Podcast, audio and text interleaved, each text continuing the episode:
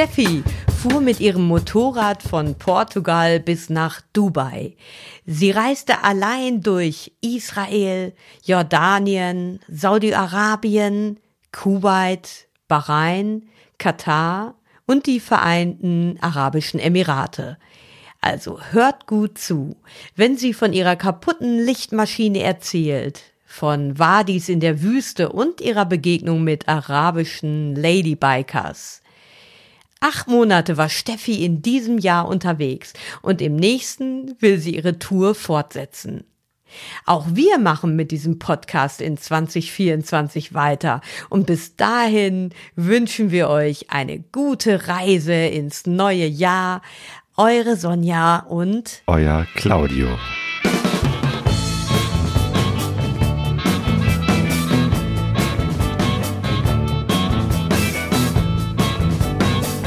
Pegasus Reis. Expeditionen mit den Ohren. Herzlich willkommen zu Pegaso Reise. Ich bin Claudio und spreche heute mit Steffi, GS-Girl aus Algarve, über eine Reise in den äh, Mittleren Osten, den Nahen Osten, die du dieses Jahr 2023 gemacht hast. Und wir sitzen jetzt hier in Köln. Du kommst ursprünglich hier aus der Ecke, ne? Ja, ich komme, also erstmal Hallo, Salam Alaikum oder ähm, Hola oder wie auch immer, damit wir mal eben alle Sprachen abgedeckt haben. Ja. Also ich komme ursprünglich aus Solingen, wo die scharfen Messer herkommen. Da bin ich also auch aufgewachsen Ach, und zur Schule gegangen. Ja. ja. Dann hat's mich so ein bisschen der Pferde wegen in die Eifel verschlagen und vor 20 Jahren in den südlichen Raum, sprich erst ein Jahr in Spanien und dann nach Portugal an die Algarve, wo jo. ich seit ja, 20 Jahren lebe. Und meine Mama lebt halt mittlerweile hier in Köln, wo wir jetzt sitzen. Mhm. Ja, wunderbar. Irgendwie mitten in der Innenstadt von Köln. Ähm, ich liebe diese Stadt ja auch. Äh, aber Portugal finde ich auch total klasse, allein schon wegen der Sprache, Portugiesisch. Mhm. ähm, wie bist du nach Portugal gekommen? Also, dass du dann nicht nur irgendwie Urlaub machst, sondern wirklich da lebst. Durch, durch puren Zufall, nein, es war kein Mann, ähm, sondern durch puren Zufall. Ich wollte ähm, mich ein bisschen beruflich verändern von der Industriekauffrau in die ähm, Invent- und Incentive, ähm, wie nennt sich das, Branche. Und wenn man natürlich keinen kennt, dann ist es schwierig. Dann habe ich gedacht, ah, meine Spanischkenntnisse könnten mal wieder aufgeschrubbt werden. Und dann bin ich nach ähm, Spanien zu einer ähm, Spanischschule wieder, so ein bisschen meine Kenntnisse auffrischen, nebenbei so ein bisschen Geld verdient. Und bin dann hinterher auf einer Pferdefarm gelandet und hatte aber witzigerweise irgendwann mal Golfstunden genommen in der Eifel. Ähm, und mit dem Golflehrer war ich immer noch so in losen Kontakt und der hatte eine Golfschule an der Algarve aufgemacht. Drei Stunden von äh, Malaga quasi entfernt und hat gesagt, Mensch, komm mal rüber, wir brauchen jemanden an der Rezeption. Und so bin ich an der Algarve gelandet. Hey, und konntest deine ähm, Spanischkenntnisse erstmal über den Haufen werfen. ja, so ungefähr. Sie haben mir beim Portugiesischen wohl sehr geholfen. Genau, so weit sind die Sprachen nicht voneinander entfernt. Ne? Nee, also es war schon eine Umstellung vom Sprachlichen her, weil das ist mehr so Laute ähm, gegenüber dem Spanischen. Aber zum Lesen hat's geholfen. Und in der Algarve gegenüber den Spaniern, es wird sehr viel Englisch gesprochen. Ja was dann natürlich auch noch half, aber es kam halt dann eins zum anderen und wie gesagt, Spanische hat natürlich sehr geholfen. Und wir sind uns schon ein paar Mal äh, in Gieboldehausen beim Motorradreisetreffen ja. MRT begegnet. Das heißt, du bist auch hin und wieder in Deutschland und du bist unglaublich viel mit dem Motorrad unterwegs. Jawohl. Ähm, quasi letztes Jahr auf dem MRT bin ich quasi auf meiner Durchreise Atlantik-Baltikum gewesen oder auf der Rückreise. Ähm, und das passte einfach gerade zeitlich, dass es MRT auf meinem Weg lag und habe gedacht, da fährst du mal vorbei. Das ist immer eine gute Idee. ähm, und du warst dieses Jahr im, äh, bist du aufgebrochen und wolltest in den Mittleren Osten ja. fahren. Ähm, wie bist du auf die Idee gekommen? Ja, also ähm, ursprüngliche Plan wäre gewesen Amerika, Kanada, Alaska. Ähm, da hat aber was mit dem Visum nicht geklappt und ich stand dann plötzlich im Januar ähm, quasi vor der US-Botschaft äh, ohne Visum und habe gedacht, uh, und jetzt? Amerika geht nicht. Osten geht gerade auch nicht wegen ähm, der Ukraine-Krieg oder der Ukraine-Krise. Äh, nach, das war wie gesagt Anfang ähm, Januar, hm, Südamerika ist jetzt auch schlecht, da müsste ich dann schon einen Skianzug mitnehmen. Und dann blieb nur noch Afrika über. Ich habe gedacht, hm, wie kommst du nach Afrika? Und dann fiel mir ein, eben der, den vielleicht einige kennen, den Motorradreisenden Erik Peter, der über den Mittleren Osten nach Afrika gefahren ist. Und damit reifte dann etwas mehr die Idee eben, äh, erstmal den Mittleren Osten zu besuchen, sprich ähm, Jordanien, eben Wadi Rum und das berühmte Petra, ähm, Saudi-Arabien, und halt diese etwas kleineren Staaten, Kuwait, Emirate, Katar, Bahrain und dann den Oman. Und gut, es war immer noch so die Frage, wie komme ich da hin? Und da habe ich dann erstmal mal die Landkarte ausgebreitet und habe überlegt, okay, von der Türkei haben wir nur den Irak oder den Iran. Beides ein bisschen suboptional, nicht so mein Ding. Ähm, aus Sicherheitsgründen, weil als Frau alleine.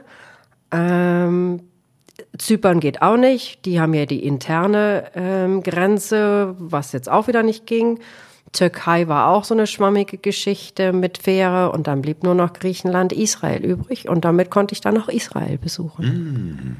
Jo. Was da noch ging. Ja.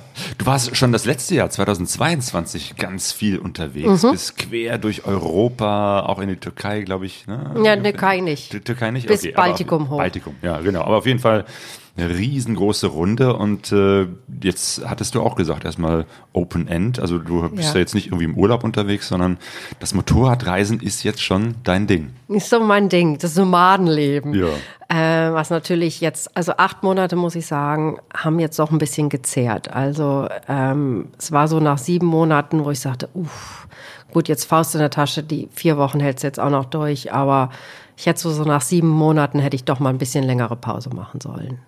Also letztes Jahr war einfach noch die Euphorie, wow, Reisen und so weiter, aber dieses Jahr ist, ich meine, man muss natürlich auch sagen, vier Monate in konstanter Hitze über 30 Grad, das zehrt natürlich auch. Und immer gucken, wo Quartier und was weiß ich. Es zehrte dann natürlich auch schon ganz schön, dass ich nach sechs, sieben Monaten so dachte, oh, jetzt müsste ich doch nach Hause. Ja, bis nach Weihnachten hältst, bis nach, bis nach, bis zu nach Weihnachten hältst du noch durch. Boah, ja. Ähm, aber das heißt, du bist noch gar nicht so lange unterwegs. Das heißt, Dieses also Jahr, oder? 2022 Ja. war sozusagen das erste Mal, wo du so richtig angefangen hast, Motorradreisen zu machen. Ja. Also gut, früher, immer- also früher, so lange wie ich das Motorrad habe, das habe ich auch noch nicht so lange. Ja. Mich erst seit 2016. Ähm, habe immer natürlich klar so nach Andalusien rüber oder Portugal ähm, mir angeschaut. Ohne mein Motorrad würde ich wahrscheinlich die Algarve 30 Kilometer rechts, 30 Kilometer links und mehr nicht kennen.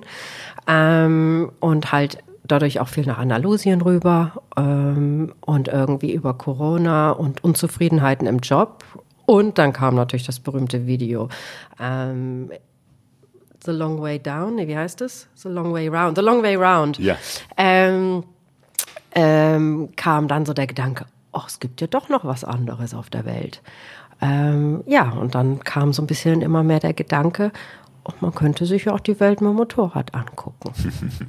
Gute Idee. Und dann hast du dir die BMW F700 gekauft? Die hatte ich schon. Also das Ja. war jetzt mein Motorrad, was ich in sech- 2016 gekauft habe Mhm. und immer schon für diese Ausflüge nach Spanien oder Portugal genutzt habe.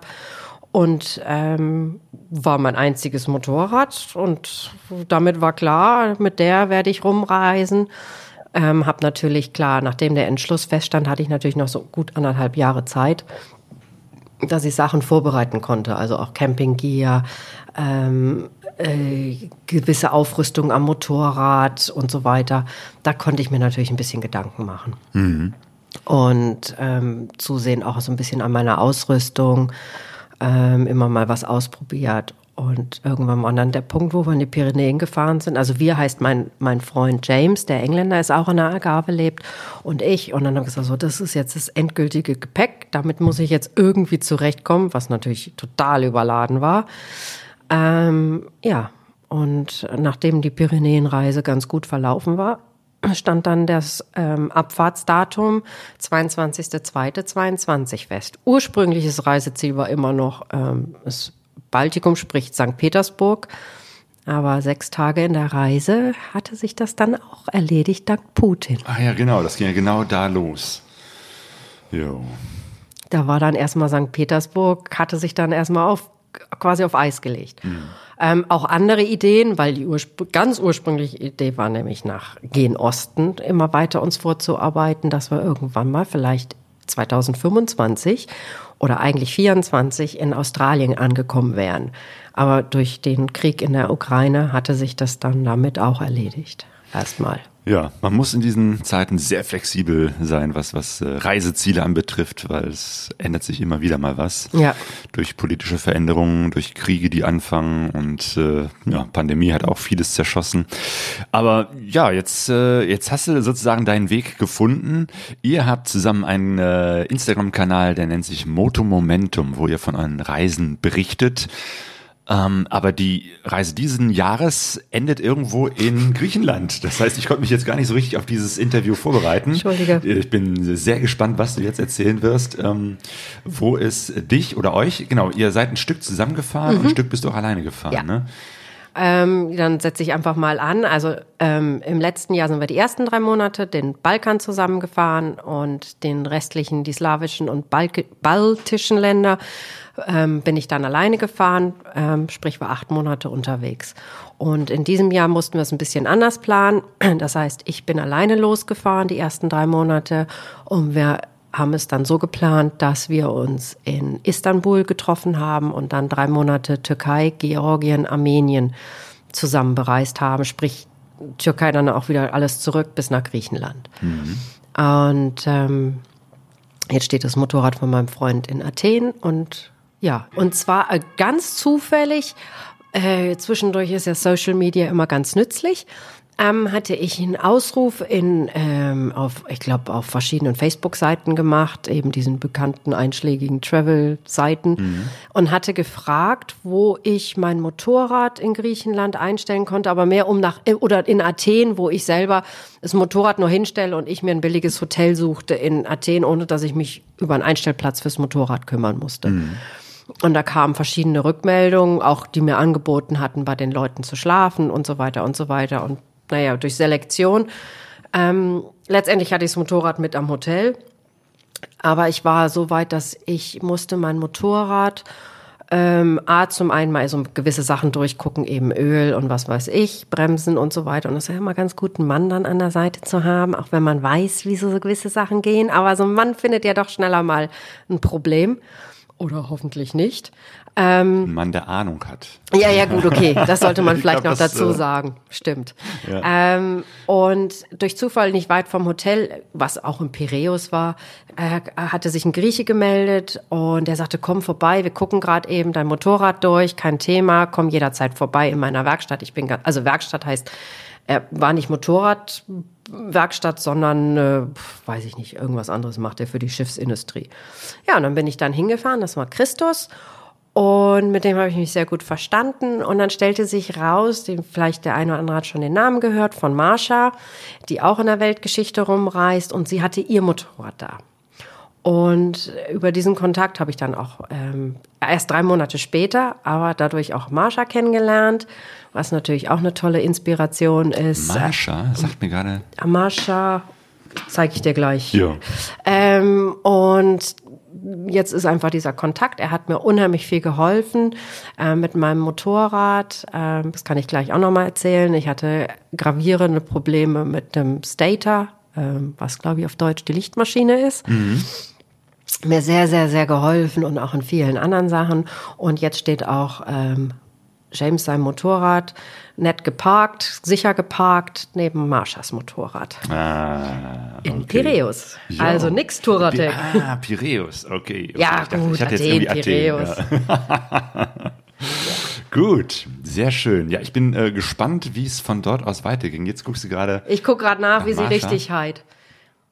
Wie auch immer du den nach. Masa. Ah, Masa. okay. Also du kennst Ja. sie unter Masa. Ich kenne ja, sie unter. ja. Ich kenne sie unter Marsha. Vielleicht heißt er Mar keine Ahnung. Aber Ja. Und das war für mich natürlich traumhaft toll, sie kennenzulernen. Echt eine ganz coole. Ja. Jo. Äh, Dann beginnen wir doch mal in Griechenland. Griechenland, ja. So, da haben wir also mein, quasi mein Motorrad fertig gemacht ähm, und haben es dann ähm, für, also für den Überfahrt in den Mittleren Osten fertig gemacht. Ähm, sprich neue Reifen, Ölwechsel, was auch immer alles noch fertig war und auch mittlerweile meine Elektrik, sprich USB-Ladegeräte hatten dank ausdauerndem Regen so ein bisschen den Geist aufgegeben, haben wir alles erneuert. Und dann konnte ich mein ähm, Motorrad, ich sage jetzt mal freitags, nee, warte mal, montags aufs, aufs Schiff verladen bei ähm, Athen in Lavrios. Und ähm, das wäre drei Tage unterwegs gewesen. Das heißt, ich habe dann noch den letzten Tag mit meinem Freund schön verbracht in Athen. Und ich bin dann am nächsten Tag ähm, nach Tel Aviv geflogen ähm, und von da aus dann weiter nach Haifa. Nachdem ich mir Tel Aviv und Haifa angeguckt hatte, war es dann auch Zeit, dass mein Motorrad ankam. Und das Motorrad hätte Donnerstagmorgen ankommen sollen. Mhm. Verschifft oder verflogen? Verschifft. Ro Roro, sprich aber ohne Passagiere.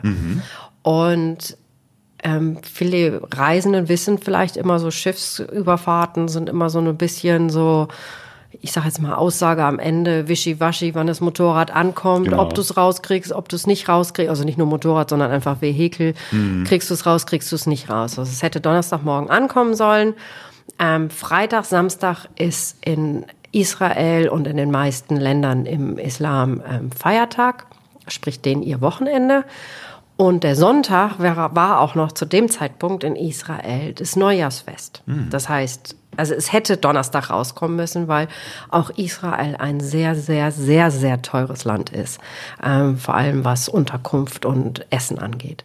Und ja, bin ich also an den, an den Hafen, hatte mittlerweile die Versicherung und hatte im Versicherungsgebäude noch einen Österreicher kennengelernt, die ihre Electric VW-Bullies oder wie auch immer die sich heutzutage nennen, auch auf der Fähre hatten. Und Ah, also Bullis mit Elektromotor. Elektromotor. So, jetzt kommt aber, und das war mein Glück, dass ich an dem Tag, ich nehme es einfach mal als Glück an, mein Motorrad rausgekriegt habe, weil die beiden waren, also es waren zwei VW-Bus, äh, ich glaube fünf, fünf Leute mit dem Bus unterwegs, die waren von der Genfer Motorshow stellvertretend mit diesen Bussen für diese Genfer Motorschau auf dem Weg nach Doha in Katar. Weil die Genfer Motorshow ist jetzt auch in Katar einmal im Jahr. Und die waren eben als Symbol mit diesem E, dann, um diese ganzen nachhaltigen Sachen zu wie nennt sich das zu Promoten. Promoten. Zu zeigen, man kann damit auch größere Städte Genau. fahren. So, und die waren dann unterwegs. Und das war wahrscheinlich mein Glück, weil die hatten einen riesigen Rattenschwanz äh, natürlich hinten dran hängen. Die durften nicht auf israelischem Boden fahren. Das heißt, die hatten also zwei LKWs da stehen, die hatten Bus für sich da stehen, um an die jordanische zur Grenze zu kommen. Plus natürlich jeweils die ganzen Hotels bis nach Doha gebucht. Das heißt, die mussten auf hatten richtig Biegen und die mussten auf Biegen und Brechen ähm, ihre, ihre Bu- Busse da rauskriegen. Ähm, morgens um 10 war aber das Schiff noch vor der Rede. Das lag also noch nicht mal so, dass wir an die Fahrzeuge kommen konnten. Dann hatten wir endlich um 12 Uhr das okay. Wir können in den Hafen kommen, die Fähre kommt rein. Und um 3 Uhr hätten wir den Fuß im Zollgebäude haben müssen, also vorher raus durch Röntgen und so weiter. Ähm, weil dann hätten wir sie rausgekriegt. Und dann ist es egal, wie lange du beim Zoll sitzt, aber du musst um 3 Uhr den Fuß im Zollgebäude haben. Ah ja, weil dann geht die Tür zu. Ja, und dann ging das natürlich durch dieses ganze riesige Fährgebäude, vorwärts, rückwärts, seitwärts, jalla, jalla, jalla, ich ohne Helm, weil man, ich habe mein Zeug dann immer irgendwelche Busse geschmissen, damit es nach dem Röntgen natürlich alles schneller ging mit dem Gepäck und bin damit 80 durch dieses durch dieses Hafengelände immer ohne Helm und Zeugs gefahren und habe immer gedacht, um Gottes Willen, hoffentlich passiert jetzt nicht, hoffentlich passiert jetzt nichts. Damit wir nur diesen Fuß, jalla, jalla, um drei Uhr in diesem Zollgebäude drin hatten. Was wir dann auch Gott sei Dank hatten. Also du konntest also dein Motorrad schon abholen, musstest aber eben Noch mit dem doch zu- Motorrad zu diesem Zoll. zu dem Zoll und vorher natürlich noch zum Röntgen, diese Ja. ganzen Sicherheitskontrollen. Und dann ähm, ging das relativ schnell, ich glaube innerhalb von anderthalb Stunden, die ganzen Papiere. Ich habe sogar noch einen israelischen Führerschein, so ein Provisorium gekriegt, von denen ausgestellt. Ja, ja, kann, ich- kann zwar kein Mensch lesen, aber ich hatte dann einen israelischen Führerschein und dann war ich dann Gott sei Dank nach, ich glaube um halb fünf war ich dann raus aus dem Zollgebäude mit meinem Motorrad und noch letzte Kontrolle und dann waren wir alle in Ehren auf gut Deutsch entlassen. Jo. Also das war, ich glaube, es war einfach mein Glück, sonst hätte ich drei Tage, sprich den Freitag, Samstag, das Wochenende und den Sonntag ähm, in Haifa gehangen und ähm, ja, wie gesagt, die Hotels waren nicht sehr billig und dann noch kämen Hafengebühren, Zollgebühren, was weiß ich nicht noch alles dazu. Also mein Glück war die Genfer Motorshow. Jo, okay. Israel, da bin ich noch nie gewesen. Wie ist es da? Sehr interessantes Land. Ähm, ich muss natürlich erstmal dazu sagen, ich habe, glaube ich, in meinem Leben noch nie so viel Stacheldrahtzaun, Militär und ähm, ja, Stacheldraht einfach gesehen. Mhm. Ähm, einfach weil natürlich die Grenzen zwischen Palästina und ähm, Israel halt ja immer noch in gewisser Weise teilweise vorhanden sind. Natürlich dann auch die Grenzen zum Libanon und Syrien oben bei den Golan Heights. Ähm, aber ähm, in der Zeit, wie ich eingereist bin, war alles sehr friedlich. Also man hat auch nichts gemerkt. Die Leute, bei denen ich privat gelebt hat, es war keiner darauf eingestellt, ähm, mhm. was da kam. Man konnte sich frei, also ich als Europäer konnte mich frei zwischen Israel und Palästina rumbewegen. Ich wurde nie kontrolliert. Es waren auch zwei komplett verschiedene Welten für mich, wenn man nach Palästina einreiste es war halt dieses, was man so gewohnt ist von den arabischen Ländern, dieses Gewusel, Chaos. Dann kommt man wieder nach Israel, alles schön geordnet, ordentlich, sauber. Also es war immer ein Unterschied. Und für mich war natürlich interessant, ich habe in der Moschave bei Privatleuten gelebt. Wie gesagt, keiner war darauf eingestellt, was mhm. da kommt. Mit denen noch ganz toll Neujahrsfest ähm, verbracht. Also das ähm, israelische oder jüdische Neujahrsfest. Und ähm, in, ähm, und dann wollte ich nur mir klar, Israel, ähm, Gott, äh, Jerusalem ansehen mhm. und ähm, es war interessant. Ich hatte eine tolle, äh, so eine Walking Guided Tour oder Guided Walking Tour und das war eine Frau und die hat das richtig, richtig toll gemacht. Wir sind diese sogenannte Via Dolorosa entlang gegangen, wo ja wirklich die ganze Geschichte auch von den verschiedenen Religionen verfließt. Das Einzige, was mir hinterher nach drei Stunden wehtaten, waren meine Füße, sprich Pes Dolorosus. Aber es war sehr, sehr interessant. Also auch oben ja. auf dem Tempelberg, wo wir nur so durchgescheucht wurden, weil schon wieder ähm, Prayer Time war. Ähm, aber es war einfach wahnsinnig, diese ganzen verschiedenen Religionen, die Klagemauer und das alles zu erleben. Das war schon Wahnsinn. Ja, okay, das, das stelle ich mir auch wirklich sehr faszinierend vor. Ja. Aber du, du warst auch äh, in Palästina. Das heißt, du ich bin nur, ich bin durchgefahren. Ja. Ähm, ich wollte mir noch mehr Städte angucken. Also Hebron hätte ich mir sehr gerne angeguckt. Es hat zeitlich vorne und hinten nicht gereicht, weil ich musste quasi nach einer Woche schon wieder raus, mhm. weil meine Mutter mich in Amman besuchen kam, ah, ja. in Jordanien. Ja. Ähm, aber, aber nochmal äh, zu ja, klar. Wo, wo, warst du da? In Jericho. Ich bin quasi vorne rein, hinten wieder raus, Jericho. Ja. Und klar, ähm, wo ich privat gewohnt habe, bei Jerusalem, ähm, mussten wir auch jedes Mal, der war in so einer Enklave, israelischen Enklave, aber jedes Mal durch Palästina um nach Jerusalem reinkamen. Also mhm riesige Militärkontrollen, also Präsenz, Entschuldigung, Militärpräsenz, riesige Zäune um die Autobahn herum. Also es war schon wie in einer anderen Welt. Mhm. Also mich hat einfach immer diese, diese Ausmaße an äh, Stacheldraht und äh, ja, diese Stacheldrahtzäune und Metallzäune, mhm. diese Abgrenzungszäune einfach ja. äh, erschrocken. Hm. Aber du konntest da einfach als Touristin ich, durchspazieren. Auch die, die, die Leute an sich, die immer gependelt sind zur Arbeit. Also es, hm. ich habe ich es nicht erlebt, dass mein Auto rausgefischt war. Hm. Aber Stimmt, genau. Die, die, wohnen dann auf palästinensischem Gebiet und arbeiten dann auf äh, israelischem oder umgekehrt ja. und dann fährt man da täglich mehrmals hin und her. Ja.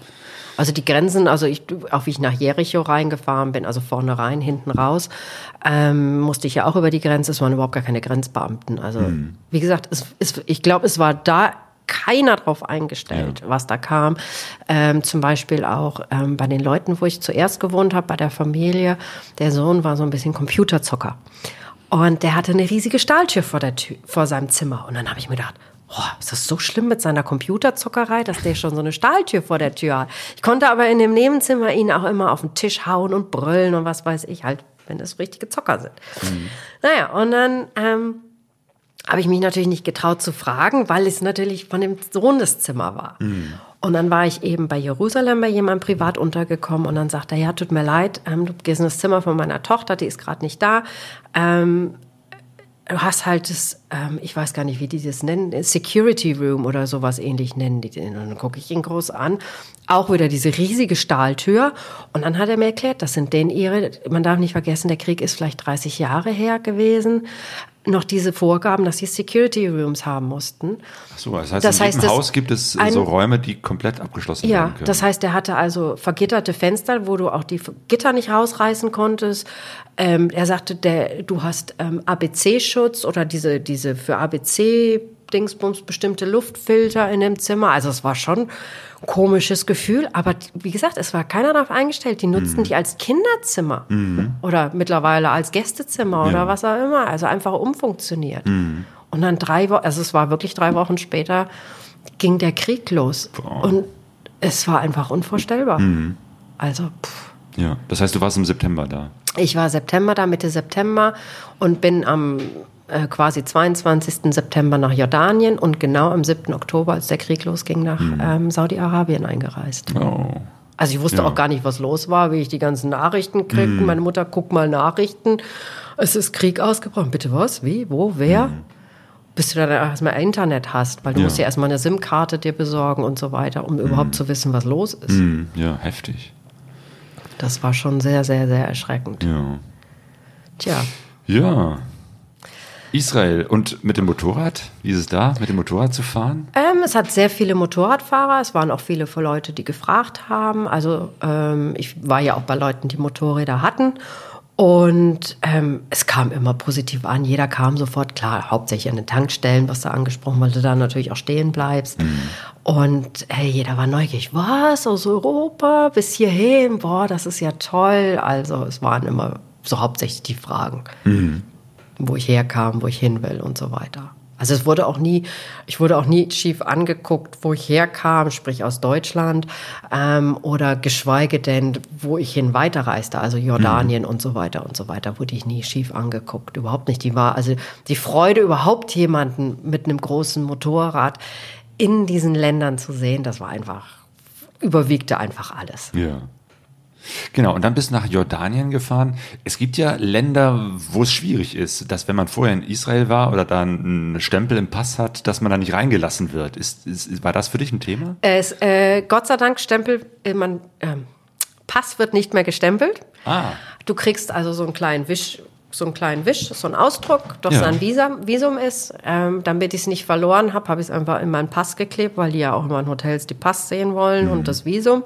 Und du kriegst bei der Ausreise im Grunde nochmal noch mal so einen ähnlichen Wisch, dass der bescheinigt, dass du ausgereist bist. Den habe ich Ah. natürlich ganz, ganz weit unten in meinem Gepäck verstaut, damit den bloß keiner findet und dumme Ja. Ideen kriegt. Ja.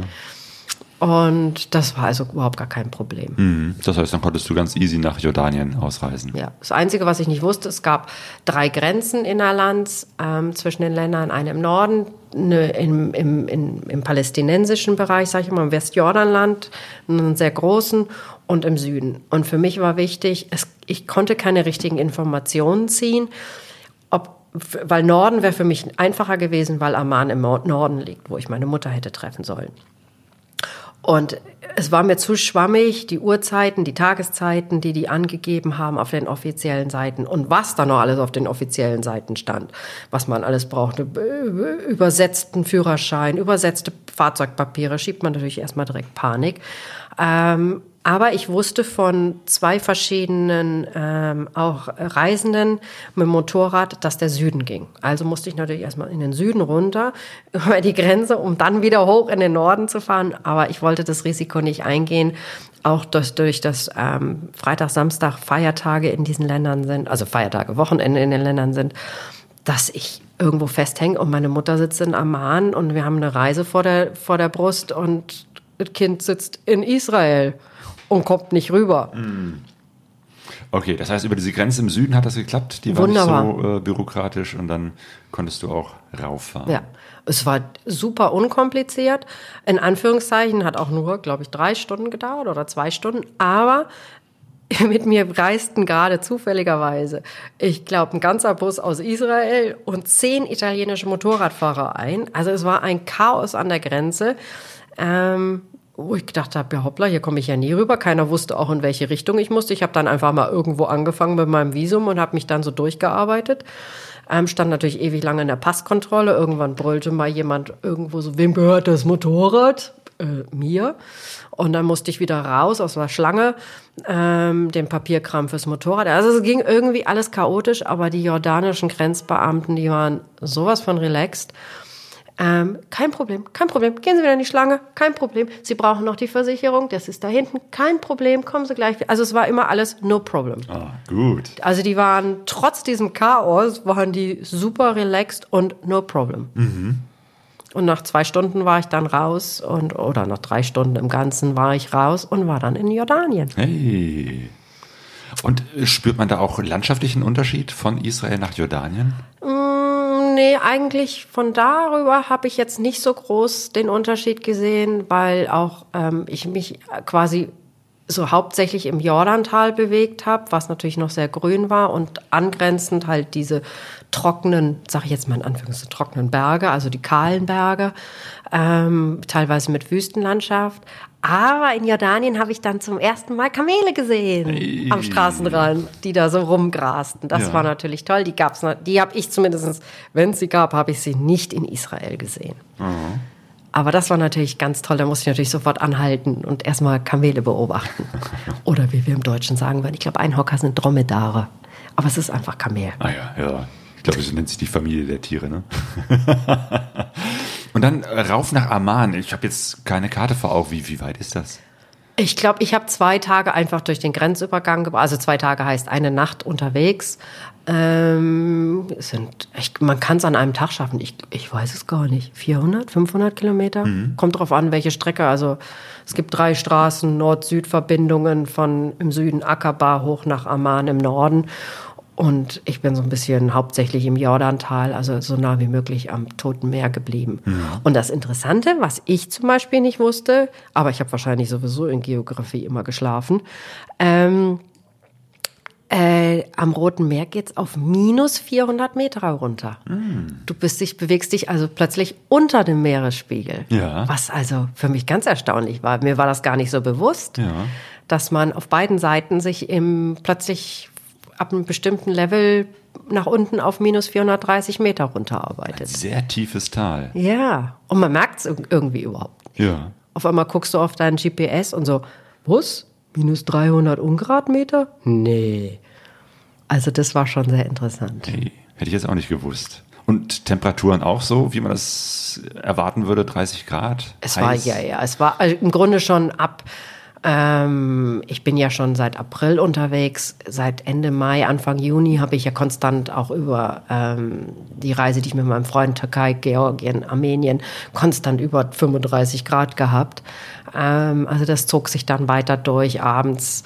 Manchmal ging das unter 30 Grad auch nicht. Du lagst in deinem Zelt und hast gedacht, oh, kommt mal irgendwo ein Lüftchen her. Ähm, es war schon manchmal ziemlich heftig, also vor allem, wenn es nachts nicht abgekühlt hat. Aber Ja. der Körper gewöhnt sich auch an sowas. Also ich bin sowieso eher, eher Kategorie Frostboiler, also von daher konnte ich die trockene Hitze besser ab, ähm, auch mal wenn es nachts 30 Grad ist, ähm, doch besser ab, als wenn es irgendwie 5 Grad nur hat. Und Regen. Und Regen, Ja. wie gerade in Köln. Jetzt gerade hier aus dem Fenster. Ja, ähm, und wie hast du da übernachtet? Ging das mit Zelt? Ähm, ich habe äh, hauptsächlich privat, also entweder Hotel, also wie es, ähm, warte, warte mal, in Israel habe ich äh, Hotel, wegen mein, bis mein Motorrad hatte, dann privat in diesen Moschaven, also in den ähm, Kibbutz, Privatkibbutzen gelebt. Ähm, und eine Nacht campen hat, wurde mir äh, organisiert, was eigentlich auch nochmal wieder sehr interessant ist. Ähm, in Israel ist, ähm, wie nennt sich das, Militärpflicht für die Jugendlichen. Das heißt, die Jungs drei Jahre, die Mädels zwei Jahre. Das heißt also auch mal in diesen Grenzübergang, es waren immer so irre junge Leute, die, die ihren Militärdienst geschoben hat. Ja. Also wo ich immer gedacht hatte, ihr seid doch noch Kinder. So, und dann eben, um auf dieses Camping zu kommen, das hatte mir ein Bekannter organisiert, ähm, in einem Camp von Jugendlichen, die an so einem berühmten Berg waren, an, am, am Toten, in der Nähe vom Toten Meer.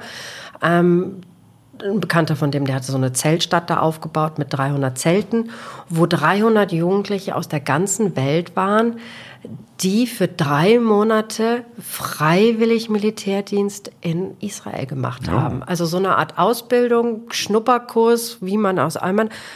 Also auch wieder, es rückte dann plötzlich drei Wochen später alles in ein anderes Licht, wo ich dann gedacht habe, oh mein Gott, diese Jugendlichen, die sind alle da, um so, in sowas reinzuschnuppern. Und jetzt stecken sie mitten in diesem Land, in ihrem, äh, vielleicht nennen sie das einfach Time of Your Life und stecken dann auf einmal mitten im Krieg. Ja. Also es war schon, auf einmal rückte sowas in ganz anderes Licht.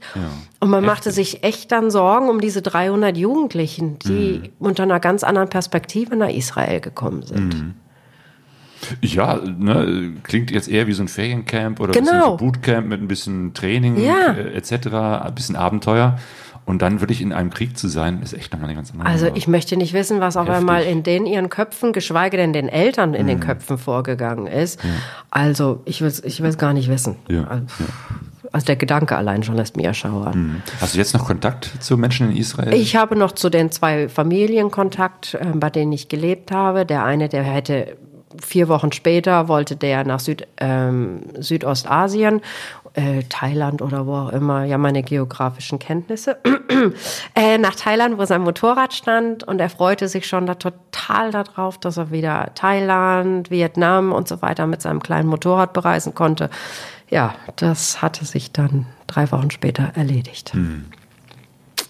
Und es ist schon erschreckend, weil auch teilweise von diesen Familien die Kinder eben ihren Militärdienst, sie waren in dem Alter, wo sie jetzt ihren Militärdienst ableisten mussten und es war einfach keiner darauf eingestellt. ja. Und ich glaube auch keiner ist glücklich mit der Situation von denen. Puh. Ja. Ja. Aber als das Ganze losging, warst du schon in Jordanien unterwegs Richtung Amman. Ja, also beziehungsweise ich war dann sogar schon mittlerweile in Saudi-Arabien. Also Ah, ja. ich habe in Jordanien ja dann meine Mama getroffen. Wir hatten nichts mit Motorrad. Meine Mutter, die geht nicht an mein Motorrad ran.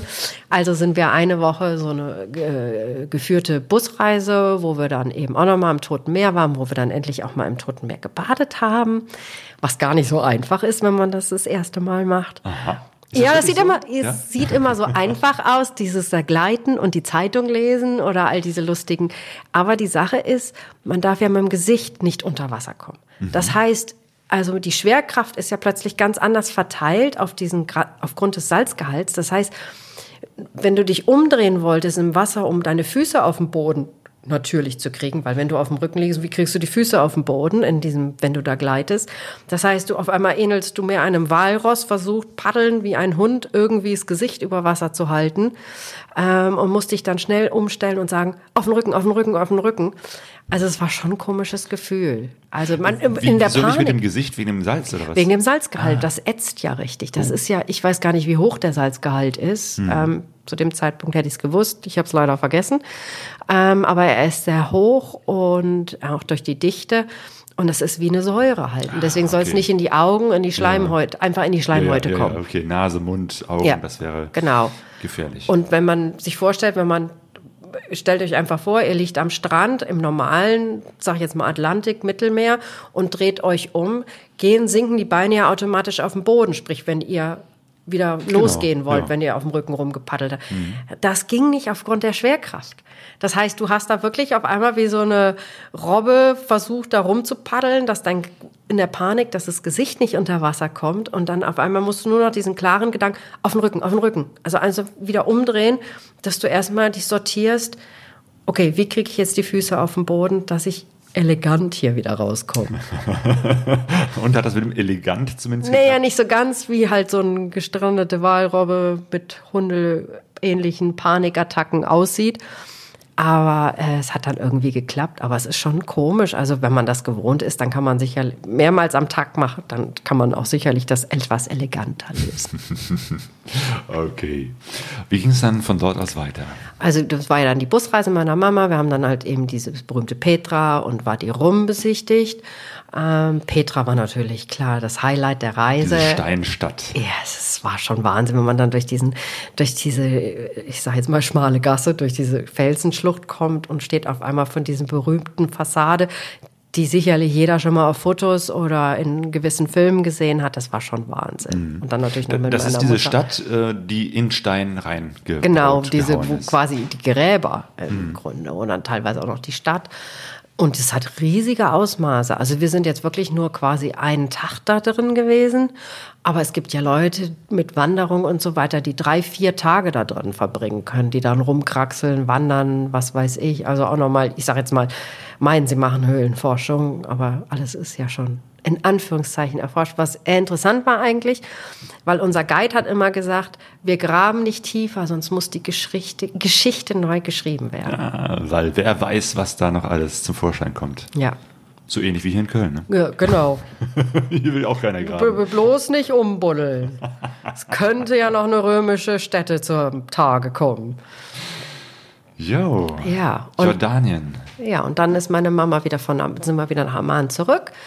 Ich habe dann das erste Mal Motorradfahrer in Amman getroffen, nur durch Zufall, weil ich ein Problem an meinem Motorrad hatte. Bis dahin hatte ich gedacht, gibt es keine Motorradfahrer, also Motorradfahrer von größeren Maschinen in äh, Jordanien, weil es wohl ein altes Gesetz von dem König gab, dass keine Motorräder mehr in Jordanien sein dürfen, weil ein Anschlag mit einem Motorradfahrer damals in Jordanien statt, auf den König stattgefunden hat. Und dadurch wurden alle Motorräder verboten. Ach ja, die Geschichte.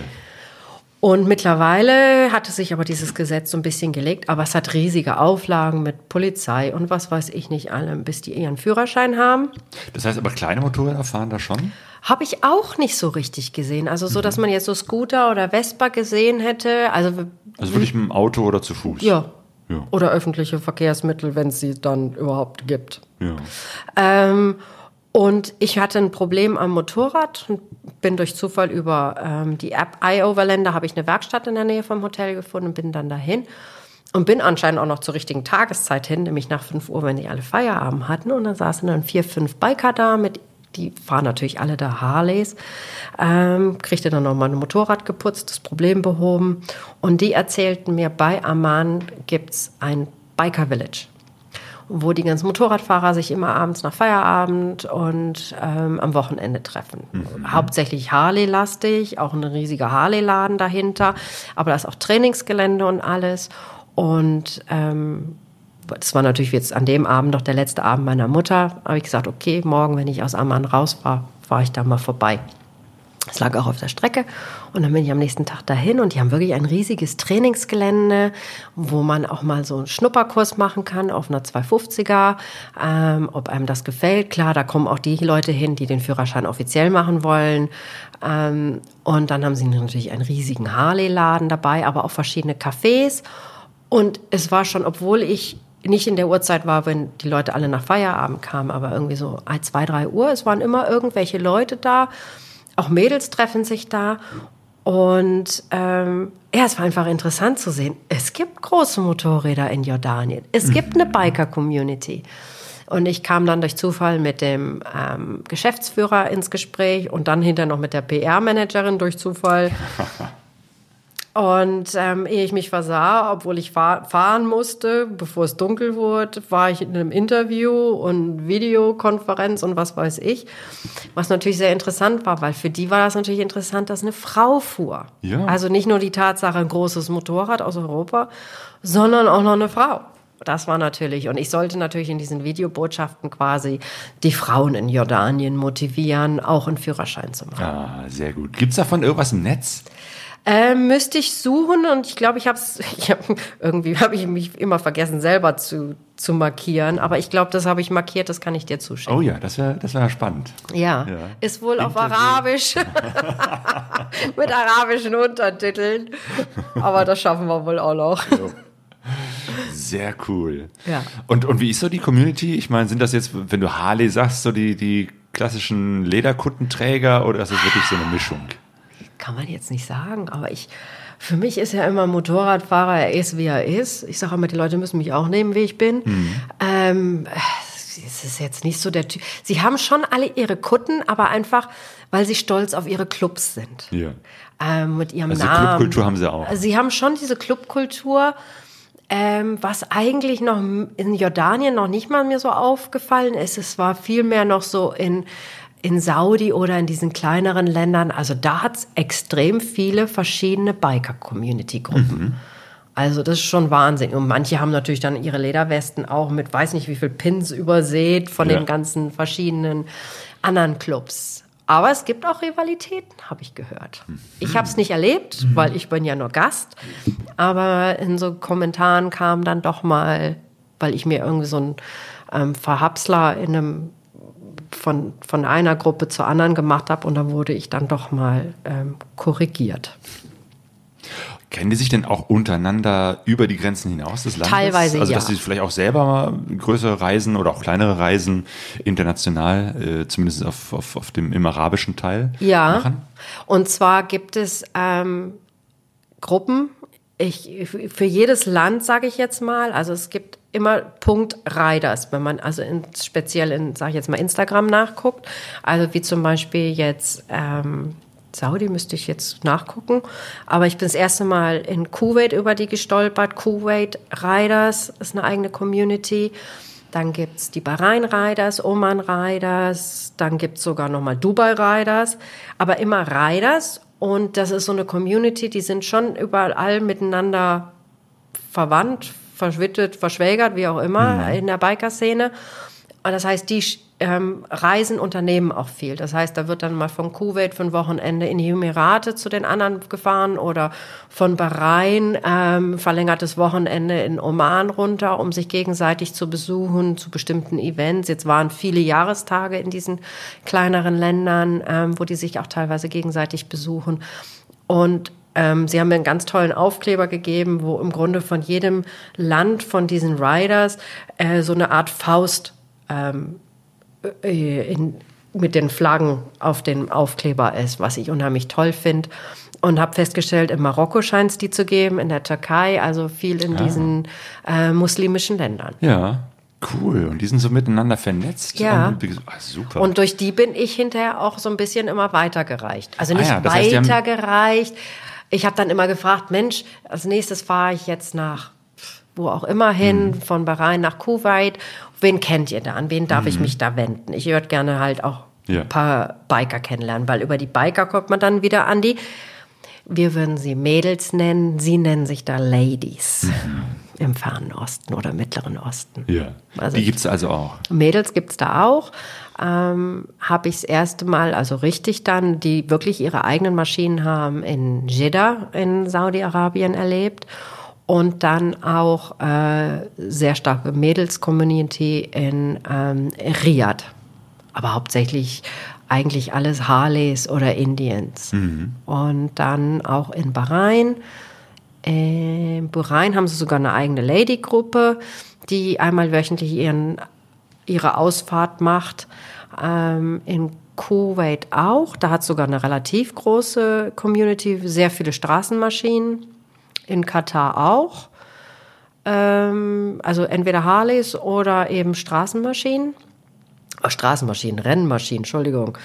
Ähm, und ja, in Dubai scheint wohl auch eine sehr große Community sein, aber ich bin durch die ein- und aus kurzfristige aus, also nicht kurzfristig, sondern dadurch, dass ich dann ausgereist bin, noch nicht so richtig in Kontakt gegeben. Aber da gibt's wohl auch unter den Mädels noch sogar einige, die Offroad fahren. Das werde ich dann im März erleben. Okay, die Reise geht noch weiter. Ja. Ähm, jetzt von Jordanien aus, wie ging es von dort aus weiter? Da bin ich dann nach Saudi-Arabien eingereist. Ich habe jetzt festgestellt, also jedes Mal, wenn die Reise, Einreise in ein Land sehr unkompliziert war, umso komplizierter war die Ausreise. Aber alles noch im Rahmen von dem, was wahrscheinlich mich irgendwann mal noch erwarten wird. Aber es war immer so rein, ohne Probleme raus, es fehlte immer irgendwas. Aber ähm, es war dann das erste Mal, dass ich gesehen habe, dass ganze Fahrzeuge an der Grenze durch ein Röntgengerät mit den Leuten drin gefahren worden Oh. sind. Ja. Ich Gott sei Dank nicht. Bei mir wurde nur der Schnüffelhund, der, K der K9 eingesetzt. Das reichte anscheinend. Und die waren wahrscheinlich immer jedes Mal so geflasht, dass eine Frau mit einem großen Motorrad vorgefahren kam, dass die eigentlich gar nicht großartig mein Gepäck jeweils untersucht haben. Sie hätten sowieso nichts gefunden, keine Drohne, kein Alkohol, also von daher Drogen auch nicht. Vielleicht noch ein paar starke Paracetamol. Aber ich glaube, die waren immer so geflasht, dass überhaupt eine Frau auf einem großen Motorrad so weit kam. Das war immer mehr faszinierend als alles andere. Ja. Gab es irgendwas, was du vorher schon äh, erledigen musstest? Weiß ich nicht, Carnet de Passage oder irgendwelche Visa?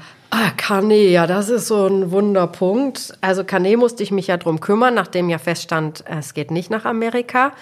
Ähm, und da kann ich nur sagen, der portugiesische Äquivalent zum ADAC ist sehr kompliziert. Dem habe ich wahrscheinlich auch noch mal ein paar graue Haare zu verdanken. Und es hat mich, es war so eine kleine Schachpartie, bis ich den Wisch von denen hatte, dass ich das mit dem ADAC machen kann, das Kanä. Also das war. Weil dein Motorrad in, äh, In Portugal registriert ist. Deswegen ist. hättest du jetzt nicht einfach zu, nach, Nee, zum ADAC also- gehen können. Gott sei Dank hat mir der ADAC dank äh, meiner ewig und drei Tage Mitgliedschaft ähm, doch sehr unterstützend zur Seite gestanden. Aber es war wirklich sechs Wochen fast wie ein heftiges Schachspiel, bis ich endlich diesen Wisch vom ähm, portugiesischen Automobilclub hatte, dass der ADAC sich um das Kanä kümmern durfte. Das heißt, aber das brauchst du dann auch. Das brauchst du im mittleren, oh, wobei du brauchst es nur für zwei Länder, theoretisch drei Länder. Ähm, manche Länder von denen wissen gar nicht, ob sie es brauchen oder ob sie es doch brauchen. Ich glaube, sie erfahren es immer nur durch die Touristen. Also es äh, am meisten konnte, also Bahrain weiß es und Katar weiß es. Also und die Grenzer vor Ort wissen das. die weil es gibt ja immer einen Unterschied zwischen dem, was im Gesetz steht und was, was die Grenzer Ja. vor Ort wissen. Weil, Ah, ja, und ja. Jordanien brauchte ich es. Israel nicht und Saudi auch nicht. Das heißt, nachdem ich natürlich den ganzen Zirkus an der, ähm, also im positiven Sinne, den Zirkus an der Einreise nach Jordanien hatte, wo die mich plötzlich nach einem Trip-Tipp-Ticket, Trip-Tipp-Tipp-Tipp-Tipp-Ticket fragten und ich immer so, bitte was? Bis mir dann einfiel, oh halt, das ist das Kanä. Ah. Ja, muss man auch erstmal wissen. Und dann hatte ich natürlich noch nie in meinem Leben Kanä ausgefüllt. Kein Internet, musste erstmal überlegen, oh, hoffentlich füllen die das alles richtig aus. Und dann bei der Ausreise, äh, dem musste ich ein bisschen, bisschen, ja, wir waren nicht die besten Freunde, der Grenzbeamte und ich. Und dann fiel mir noch Gott sei Dank ein, dass ich ja die römischen Ziffern brauchte beim Datum und nicht die arabischen, die wahrscheinlich hier keiner lesen kann. Äh, machte ich mir dann noch mehr Freunde. Ähm, und erschrockte mich dann, wie ich nach Saudi einfuhr, dass keiner nach meinem Kanä fragte. Und Gott sei Dank war ich in einer Chatgruppe, die dann sagt, nee, Saudi brauchst du kein Kanä. Weil das alles so glatt lief und keiner fragte nach meinem Kanä und da hatte ich ein bisschen Ja. Panik und Genau, dass wenn die das nicht abstempeln bei der Einreise, dass es wieder bei der Ausreise Ausreise. Probleme gibt. Probleme gab. Und, ähm, aber diese Probleme, in Anführungszeichen, ich sage ja immer, die Einreise läuft immer glatt und die Ausreise fiel denen immer wieder irgendwas ein. Kuwait.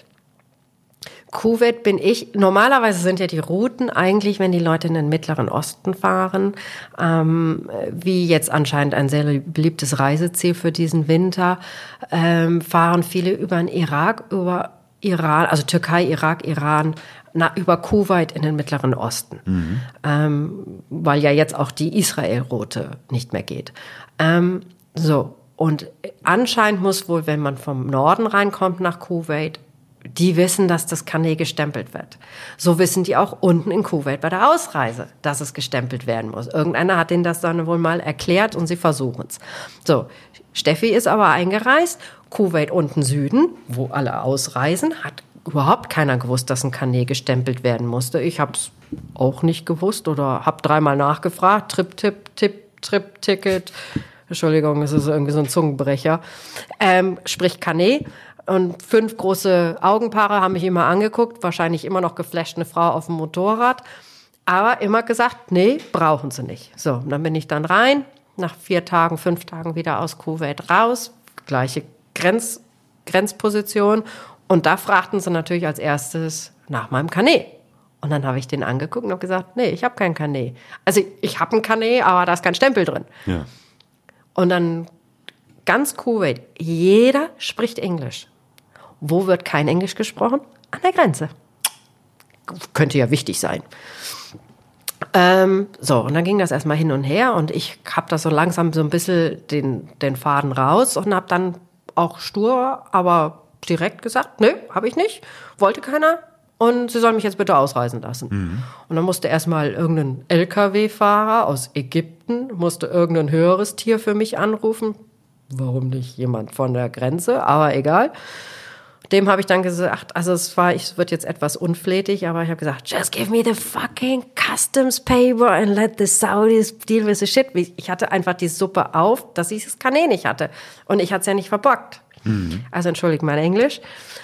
Aber es hat Wunder gewirkt. Fünf Minuten später stand einer da, tippte wild am Computer rum, super freundlich. Und ich hatte mein Ausreisedokument in der Hand und konnte ausreisen. Hey. Also es geht auch manchmal unflätlich Ja. gegenüber Zollbeamten. Okay. Nicht immer das beste Englisch, aber es ging. Und du konntest dann nach Saudi-Arabien. Konnte wieder nach ausreisen. Saudi-Arabien einreisen ohne Probleme. Ja, ja. Aber es ist halt interessant, weil die ganzen ähm, Golfstaaten sind untereinander anscheinend die Computer von diesen Zollbeamten ähm, verlinkt. Das heißt, ich hatte, man kriegt jedes Mal bei der Ausreise so einen kleinen, wie so ein Kassenbon sehen die aus, wo Ausreisedatum, Nummernschild, wo sie sich immer irgendwas Lustiges für mein Nummernschild einfallen lassen, weil in den arabischen Ländern sind hauptsächlich nur numerische Codes, lassen sich also immer irgendwas Lustiges einfallen. Und das gibt man, wenn man auf der anderen Seite den Schlagbaum rausfährt, gibt man den wieder ab. Ich hatte also es hinterher so weit, dass ich dann immer noch den Zettel abfotografiert habe für den Notfall, dass sie wieder mal mein Motorrad nicht im System an der nächsten Grenze finden. Aber irgendwie hat es dann hinterher immer besser geklappt. Also irgendwie kamen sie anscheinend immer mehr in Übung, mein Nummernschild einzugeben. Weil sie Buchstaben dann irgendwie anders kodieren mussten. Ja. Aber das passt. Weil die hauptsächlich numerische Ja. ähm, Kennzeichen haben und nicht wie wir noch mit ähm, Buchstaben, Ziffern. Buchstaben. Ja. Also es führte dann immer zu Chaos. Also mein, mein ähm, Versicherungsschein von der saudischen Versicherung, der ist bis heute nicht korrigiert. Aber dafür war mein Motorrad dann deutsch, zwischendurch kuwaitisch. Also ich glaube, es vielleicht habe ich Glück, es ist mittlerweile portugiesisch. Ich habe keine Ahnung. Jo, ähm, durch welche Länder bist du jetzt gefahren? Also ähm, wie ich dann einmal mit Israel, Jordanien? Jordanien, äh, Saudi, habe ich gedacht, bin ich in drei Wochen, vier Wochen raus. Ich war sechs Wochen drin. Eigentlich acht. Riesenland, ist ne? ein Ja. riesiges Land. Ähm, äh, Bahrain, Kuwait, Katar und jetzt Emirate. Mhm. Und es steht jetzt, in, mein Motorrad steht ja in Dubai eingestellt. Und Ende März, ich kann leider erst Ende März ähm, wieder zurück aus äh, privaten Gründen. Und dann steht der Oman noch an. Hm. Und jeder sagt natürlich, es wird heiß. Ja, irgendwo habe ich halt immer einen Verlust. Ähm, in dem Falle wird es halt wieder heiß. Ja. Wird es wieder über 35 Grad. Okay, das kannst du ab. Das kann ich ab, aber es wird natürlich anfänglich ähm, wieder anstrengend, mit mich an meinen Saunaanzug zu gewöhnen. Ähm, den tragen ja einige, habe ich jetzt mitgekriegt von Rucker, den Saunaanzug. Ab 25, Sau- wie gesagt, Sonja ab fünf- auch sagen. Ja, Saunaanzug ab 25. Gruß an Sonja. Wir waren ja die gleiche Farbe unterwegs. Jo. Ähm, sie weiß ja dann von Brasilien, wie schön so ein Saunaanzug ist. Ja. Ähm, die ganzen Länder, ich habe da wenig Plan von. Also, ne, Dirk Schäfer hat ja erstmal kürzlich überhaupt von Saudi-Arabien erzählt. Ähm, was, was ist so dein Eindruck? Ähm, wie unterscheiden die sich Von? f- untereinander? Also untereinander? Also zum Beispiel in Jordanien, ähm, wie sieht Jordanien aus und wie ändert sich das, wenn man von Jordanien nach Saudi-Arabien reinfährt? Weil vor meinem inneren Auge habe ich nur viel Wüste und, Hitze und Müll. Ja, ist das auch Ja, ein Thema? Plastikmüll, Plastikmüll, Plastikmüll, Kinders. Also es ging schon in der Türkei los. Ich sage immer nur Plastikmüll. Ich weiß gar nicht. Also Türkei ist mir schon sehr aufgestoßen, der Plastikmüll oder der Müll generell und wo wir überall Müll gefunden haben. Ähm, und dann wundert man sich an manchen Campingplätzen oder an manchen Picknickplätzen, warum da die wilden Bären leben. Naja, gut, wer geht nicht freiwillig in einen äh, Candy Shop oder einen Süßigkeiten-Shop, weil Süßigkeiten liegen ja vor der Tür. Ähm, und dann kamen wir nach Jordanien, und überall die Plastikwasserflaschen, überall, es lag überall dieser Plastik rum. Vielleicht kennen es einige noch früher aus Marokko oder teilweise aus Marokko. Ähm, und dann musste ich eben dieses E-Visa ähm, beantragen, eben als Vorbereitung ein paar Tage vorher das E-Visa für Saudi-Arabien, weil ich ungefähr wusste, hm, ist Visa on Arrival, also bei der Ankunft oder besser E-Visa. Und ich habe gedacht, nee, es, Saudi ist noch so alles so relativ neu, mach lieber das E-Visa. Und ich habe mich natürlich dann ordentlich durch diese Seiten, immer diese Seitenlinks, also wie man sich kleiden muss oder nicht kleiden sollte. Ähm, und dann gab es einen. Äh, Welche Seiten würdest du empfehlen? Es, oh, müsste ich jetzt nachgucken fürs E-Visa. Es gibt nur eine offizielle Seite fürs I in, in dem Falle. Ach so, wie man auf dem Foto aus, aussehen Also ach so, ja, das kommt Ja. automatisch auf diesen Seiten, wenn du dein, Ah, dein okay. E-Visa beantragst, Ja. kommt ganz automatisch. Ähm, also nicht jeder klickt dahin, aber ich war natürlich neugierig, weil ich wusste, ich bin ein bisschen länger unterwegs und als Frau und Ausländer will man ja nicht immer in alle Fettnäpfchen direkt treten, sondern peu à peu. Und habe dann nochmal nachgeguckt, die Kleiderordnung. Es stand eher so, was verboten ist, aber nicht so richtig, was erlaubt war, was natürlich auch nicht gerade sehr hilfreich war. Und das nächste, was ich angeklickt hatte, war ein Strafenkatalog. Also keine pornografischen Sachen, keine dieses, ähm, man sollte nicht in, auf den Boden spucken, ähm, ach, ich weiß es schon, kein Alkohol sowieso nicht. Ähm, und eben keinen Müll verursachen. Sprich, also Müll in der Form, dass man keinen Müll einfach fallen lassen sollte. Der wäre mit, ich weiß schon gar nicht mehr umgerechnet, 50 Euro Strafe. Und da habe ich gedacht, oh toll, kommst du ja in ein sauberes Land, dürfte ja kein Müll rumliegen, weil steht ja Strafe drauf. Es sah genauso aus wie in Jordanien. Überall lagen die Plastikflaschen wieder auf dem Müll. Also sie lieben alle ihren Müll, weil es gibt, ähm, das fand ich natürlich sehr schön in Saudi, aber man weiß es erst hinterher im, zu schätzen. Sie haben Drive-Through-Geldautomaten, wo man Geld ziehen kann. Und sie haben Drive-Through-Kaffeeauto, also Kaffee, Kaffeeboten. Also wo du deinen Takeaway-Kaffee abholen kannst. Aber der Müll muss natürlich wieder irgendwo hin von diesen Kaffeebuden. Also Fenster runter, Kaffee, Ka Kaffeebecher fallen lassen und damit ist das Problem vom Müll gelöst. Zumindest aus dem Auto. Jo. Auto ist sauber. Auto ist sauber, genau. Aber was ums Auto rumliegt oder auf diesen Parkplätzen, also dieser Müll ist, ist. Und dadurch haben sie natürlich in den Ländern auch sehr viele Gastarbeiter aus, ähm, sehr viele habe ich kennengelernt aus Bangladesch, Indien, ähm, Nepal, ähm, die einfach quasi wirklich den Müll den weg, hinterher wegräumen. Ah. Aber das natürlich in etwas der wie- Wüste ist ein- Müllabfuhr oder so gibt's da schon. Also Ja. zumindest in den Städten dann. Ja. Ja. Es läuft einfach einer permanent hinterher und räumt auf und putzt hinter denen her. So werden sie natürlich in meinen Augen natürlich nicht unbedingt dazu erzogen, selber den Müll an einem Müllbeutel zu schleppen. Obwohl überall Müllcontainer stehen. Ähm, aber es, äh, ja, sagen wir mal so, es ist jetzt nicht mehr so extrem wie in der Türkei, dass überall, wenn jemand Picknick gemacht hat, dann sammeln sie witzigerweise ihren Müll schon ein. Also da fand ich dann die Türkei wieder extremer mit dem Müll. Der wird einfach überall liegen gelassen. ja. Bist du auch in Kontakt mit Menschen getreten, dass du Leute auch richtig kennenlernen konntest? Ja, klar. Ansprechpartner, Ansprechpunkt war grundsätzlich erstmal Tankstelle, weil als Frau und dann noch mit dem Motorrad fällt man sowieso auf wie so ein pinker Elefant. Also man kann drehen und wenden, wie man will, man fällt auf. Ähm, von daher hatte sich das relativ schnell auch mit Kopftuch oder wie auch immer, weil ich fall sowieso auf. Also ist es egal, ob ich die Jacke anhab oder nicht anhab. Und bei 35 Grad ziehe ich dann doch mal die Jacke aus. Aber ich habe ja die Schultern bedeckt. Also von daher, ich habe äh, Kopfbedeckung nie getragen, außer wenn ich natürlich in der Moschee war, ähm, wo ich ja ein, zwei besucht habe. Ach so, aber auf der Straße musst du jetzt nicht. Ähm, Überhaupt nicht. Okay. Mhm. Sie müssen auch die Frauen müssen nicht mehr. Sie tragen es immer noch. Du siehst also wirklich meistens die Frauen komplett schwarz verschleiert, wo nur die Augen rausgucken. Mhm. Ähm, ich weiß nicht, wie die in den Großfamilien ihre ganzen Cousinen oder wie auch immer alle erkennen. Ich habe keine Ahnung, außer wenn vielleicht einer eine Brille trägt oder herausragenden Wimpern hat. Ich könnte sie nicht unterscheiden. Aber ähm, das war natürlich immer erst der Kontaktpunkt an Tankstellen, wo die Leute mich angeschaut äh, oder angesprochen haben. Und was da unten sehr beliebt ist, Snapchat. Das heißt, also ich wurde zwar meistens gefragt, ob ich gefilmt werden darf, und es war sofort Snapchat. Ah. Also ich habe gesagt, ähm, ich glaube, Snapchat-mäßig muss ich in ganz Saudi-Arabien berühmt gewesen sein. So oft wie Snapchat auf Weil mich ganz viele gehalten so diese Kurzvideos mit dir gemacht haben. Also es war, und die waren natürlich alle überrascht. Und erstmal Portugal, Portugal und dann, ah, Cristiano Ronaldo, weil der spielt ja jetzt da. Ich bin kein Fan von ihm, aber es ist praktisch, jeder weiß, ich komme aus Portugal, aus Cristiano Ronaldo-Land. Vielleicht sollte sich Portugal mal umtaufen lassen. Ähm, es war immer praktisch, damit wussten sie wahrscheinlich immer noch nicht, wo es auf der Landkarte war, aber der Link war da.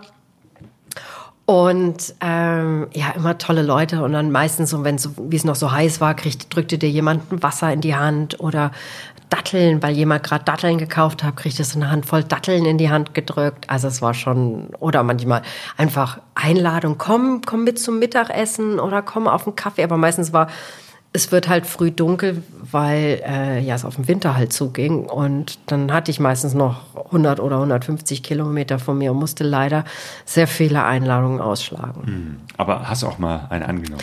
Ich, ja, äh, ich habe einmal einen Tag habe ich so ein bisschen mit mir gehadert, so relativ zum Ende hin.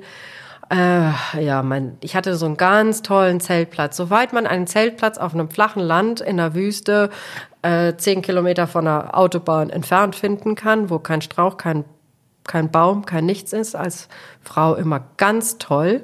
Weil man muss mal warten, bis es dunkel ist, bis man sich in die Anführungszeichen Hecken verschlägt. Hat also, also diesen ganz tollen Campingplatz gefunden. Und meine Zeltstange ist gebrochen.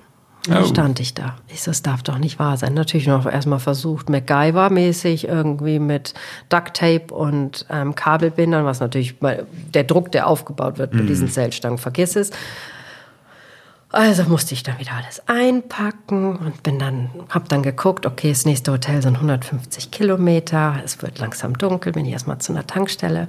Und dann kam, wie ich gerade wieder aufs Motorrad gehüpft bin, also der konnte auch nicht sehen, ob ich eine Frau oder ein Mann gewesen war, einfach nur kam er rüber und rief aus dem Auto, ich sollte doch ähm, was zu essen.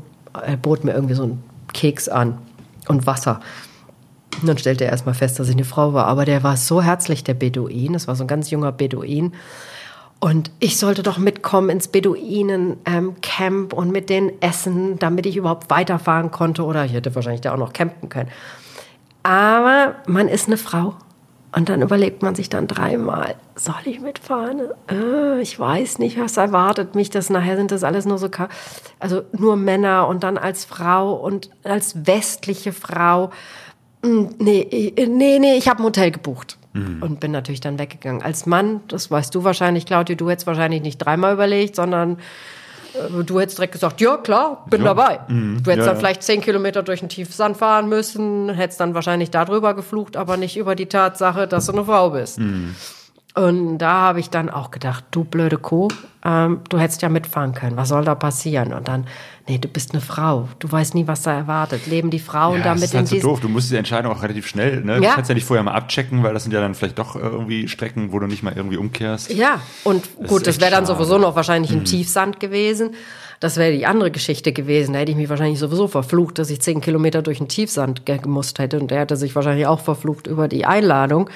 Aber einfach die Tatsache, da merkt man, man ist eine Frau. Mhm. Und überlegt sich dreimal bei so einer Einladung, weil man ja nie weiß, was ist da? Leben da ganze Familien? Sind die Frauen dabei oder sind das nur so eine Handvoll Jungs? Ähm, die sicherlich nichts Böses im, im Schilde haben, gerade im Mittleren Osten, überhaupt nicht.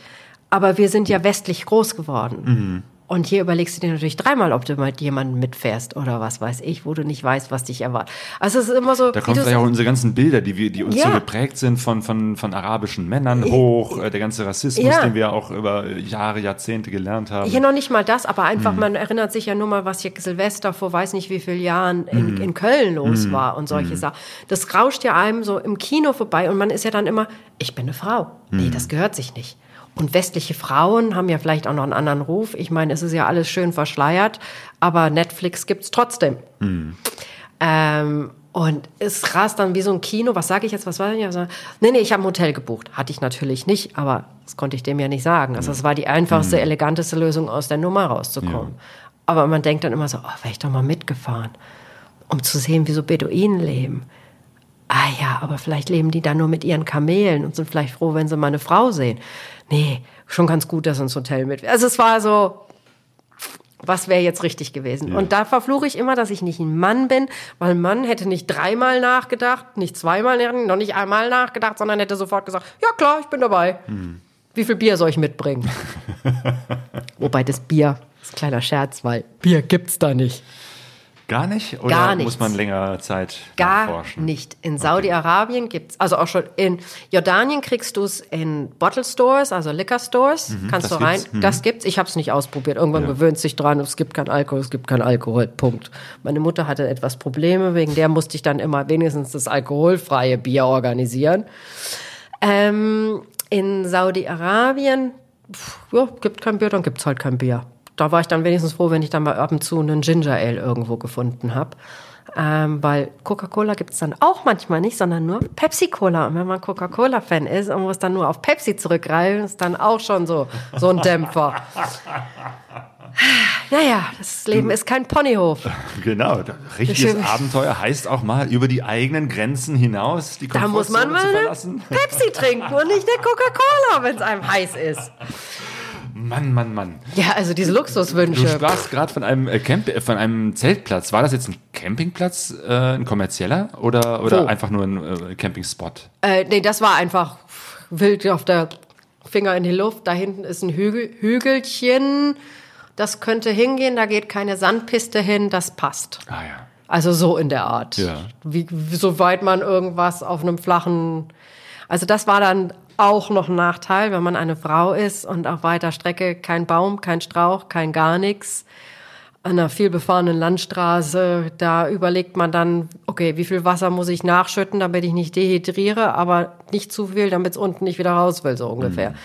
Weil in Saudi die Toiletten, mh, an manchen Toiletten, da weiß oder Tankstellen bin ich mir nicht sicher, wie die Toiletten aussehen, wenn die Tankstellen schon aussahen wie, hm, wollen wir gar nicht drüber reden. Aber in den anderen ähm, Ländern, also Kuwait, ähm, Bahrain, Katar, Emirate, da kann man auf die öffentlichen Toiletten an den Tankstellen gehen. In Saudi Ja. habe ich davon etwas Abstand genommen. Okay. Gibt's denn da so etwas wie Zeltplätze? Äh, Es gibt die, aber die Araber haben schon wieder, also in, in, speziell in Saudi, haben immer etwas andere Vorstellungen vom Campen. Das heißt, es sind entweder schon die Campplätze, wo die Zelte vorgegeben sind, so Beduinencampe, was mir sehr extrem in ähm, Kuwait aufgefallen, nee, stopp, in Bahrain aufgefallen ist. Zum ersten Mal hinterher auch in Kuwait. Ähm, das sind so Zeltstädte. Da habe ich zuerst gesagt, entschuldigt mich alle, aber ich habe zuerst gedacht, das sind Flüchtlingscamp oder wo die Arbeiter leben. Die waren also gerade in Bahrain, wenn man durch diese Ölfelder fährt, da gehen offizielle Straßen durch, stehen überall diese Camps, wo ich erst gedacht hätte, eben Flüchtlingscamps Genau, oder eben so, so mit, Bild von vor Mitte. Augen mit so genau. eckigen weißen Zelten. Richtig, korrekt. Und äh, alles irgend- irgendwie chaotisch, dreckig und was weiß ich aus, halt wie es in der Sandwüste aussieht. Und dann stellte sich raus, das sind diese Zeltcamps für Touristen, wo die Touristen auch noch irre viel Geld für zahlen, wo ich gedacht habe, da kriegen mich keine zehn Pferde rein. Also für das Geld, was die dafür verlangen, also ab 100 Euro aufwärts die Nacht. Oh, so richtig teuer. Nix Luxus, aber auch nicht Luxus. Also dann nur ein so ein, ich sage jetzt mal nicht Dixie-Klo, aber äh, Loch im Boden und wenn du Glück hast, irgendwo noch eine nette Waschgelegenheit und das war's. Aber Okay. eben ab 100 Euro aufwärts in diesen und dann in den Ölfeldern. Also ich kann mir was Schöneres vorstellen. Okay, das heißt, dann warst du da entweder Wildcampen Genau. oder im Hotel. Ja, und ähm, Wildcampen hatte ich mich natürlich auch erstmal, musste ich mich so ein bisschen adaptieren, alleine wieder, weil mein Freund war ja ab Griechenland nicht mehr mit mir unterwegs. Da überlegt man sich ja auch immer dreimal, wo man ein Camp. Ich meine, ich nutze immer so ein bisschen iOverlander, ähm, um so eine Idee zu kriegen. Aber iOverlander ist natürlich Diese auch App. viel für die Leute, die mit den ähm, Land Rovern oder Overland-Bussen oder wie auch immer die Fahrzeuge sich nennen, unterwegs sind. Die stellen sich natürlich überall hin. Ja. Oder können sich überall hinstellen. Wir im Zelt müssen uns natürlich dreimal überlegen, ob wir die Dinger da in den Boden gerammt kriegen. Oder oft sind es dann einfach Campingplätze, in Anführungszeichen Campingplätze oder Stellplätze irgendwo am Strand, was natürlich für ein Motorrad auch nicht möglich ist. Es sei denn, es liebt einer von euch, auf einer 400 Kilo, Kilo beladenen Maschine in Tiefsand zu fahren. Ähm, naja, da musste man dann halt auch immer so ein bisschen selektieren. Ähm, und da habe ich aber so ein, zweimal gecampt. Einmal an einem Krater, was sehr schön war, an einem alten Vulkankrater. Ähm, war schon so ein bisschen komisch, weil nachts dann auch die Security um 1 Uhr vorbeigefahren kam und redet mich auf Arabisch an und ich so, Mafi Arabik, Englisch, Englisch, Englisch und dann struddelten die aber auf Arabisch weiter und dann fuhren sie irgendwann weg, aber alle Scheinwerfer auf mich, war ich natürlich wach. Und, aber es finde ich gut, es gibt einfach diese Security, die auch gucken, dass Leute nicht unerlaubt irgendwo campieren oder auch eben für die Sicherheit da sind. Ah ja. Stimmt, äh, das habe ich auch gelernt. Ne? In Saudi-Arabien gibt es viele Vulkane. Ja, war ich auch erstaunt. Ähm, ich bin halt ähm, fast zwei Tage lang nur durch äh, Geröllwüsten von Vulkanen gefahren. Also ich habe diese berühmte weiße Wüste nicht gesehen oder übersehen oder bin dran vorbeigerauscht. Man vergibt mir bitte. Ähm, aber allein schon durch so viel ähm, Lavafelder und ich bin früher durch die Pferde halt sehr viel auf Island gewesen und habe teilweise echt an Island gedacht durch diese Lavafelder. Temperaturen waren etwas anders als auf Island. Äh, Lavafelder sind das dann so, so, so graue. Ja, schwarz, so gra- Schwarz, schwarz oder so ein bisschen diese braun, grautöne. Wie gesagt, also diese weißen, berühmten weißen Lavafelder, da bin ich irgendwie anscheinend dran vorbeigerauscht. Das ist jetzt so berühmt, dass ich sie nicht kenne. Gibt es bestimmte Als- Punkte, wo du sagen würdest, äh, auf der arabischen Halbinsel, da sollte man mal hingefahren sein? Also für mein persönliches Highlight generell war die ganze ähm, Westküste runter, also die westliche Seite von, ähm, auch landschaftlich. Ähm, da hat es die höchsten Berge. Ähm, man hat natürlich auch Sand dazwischen oder Sandwüsten. Da hat es auch ähm, unheimlich tolle ähm, Wadis, ähm, die teilweise noch grün waren, obwohl es ja eigentlich ja, Spätsommer war, wie ich jetzt, also für- auch für die Spätsommer. Also Wadi, Wadis sind so eigentlich Flussbetten, Flussbette, wo kein genau. Wasser fließt, aber wohl oder nur einmal im Ja. Jahr. Also dadurch ist es grün. Ah, du hast hier eine ja, Postkarte. ich habe ja, ja, Schön. Hier, das war jetzt zum Beispiel ein Wadi.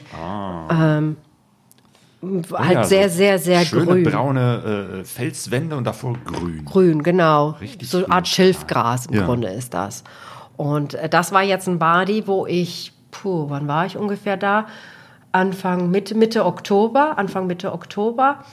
Und ähm, da hat dann ähm, mir jetzt, wo ich bei dem zu Besuch war, der mich auch mit in dieses Wadi genommen hatte, so, so eine Art Gästelodge, ähm, der hat mir jetzt Bilder geschickt, nachdem es dann sechs Wochen später oder so irre viel da geregnet hat und wo das Wasser von diesen braunen Felsen runterläuft, dass ganz die Wasserläufe voll sind. Also wo wir vorher mit dem Jeep durchgefahren sind, da kann man dann jetzt gerade nicht mit dem Jeep durchfahren. Also das war dann schon interessant, das dann auch sechs Wochen später zu sehen, auch wenn es nur auf Videos ist, ähm, wie es ist, wenn das dann doch mal mit Wasser gefüllt ist. Hey. Und ähm, ja, einfach, du hast auch diese hohen ba äh, Berge im, im, im, auf der Westseite. Ähm, da hat sich dann auch nochmal ähm, die Campiererei, da habe ich Abstand von genommen, weil es da Paviane gibt. Und Affen und ich, wir verstehen uns nicht ganz so gut. Das Okay. ist so ein Kindheitstrauma.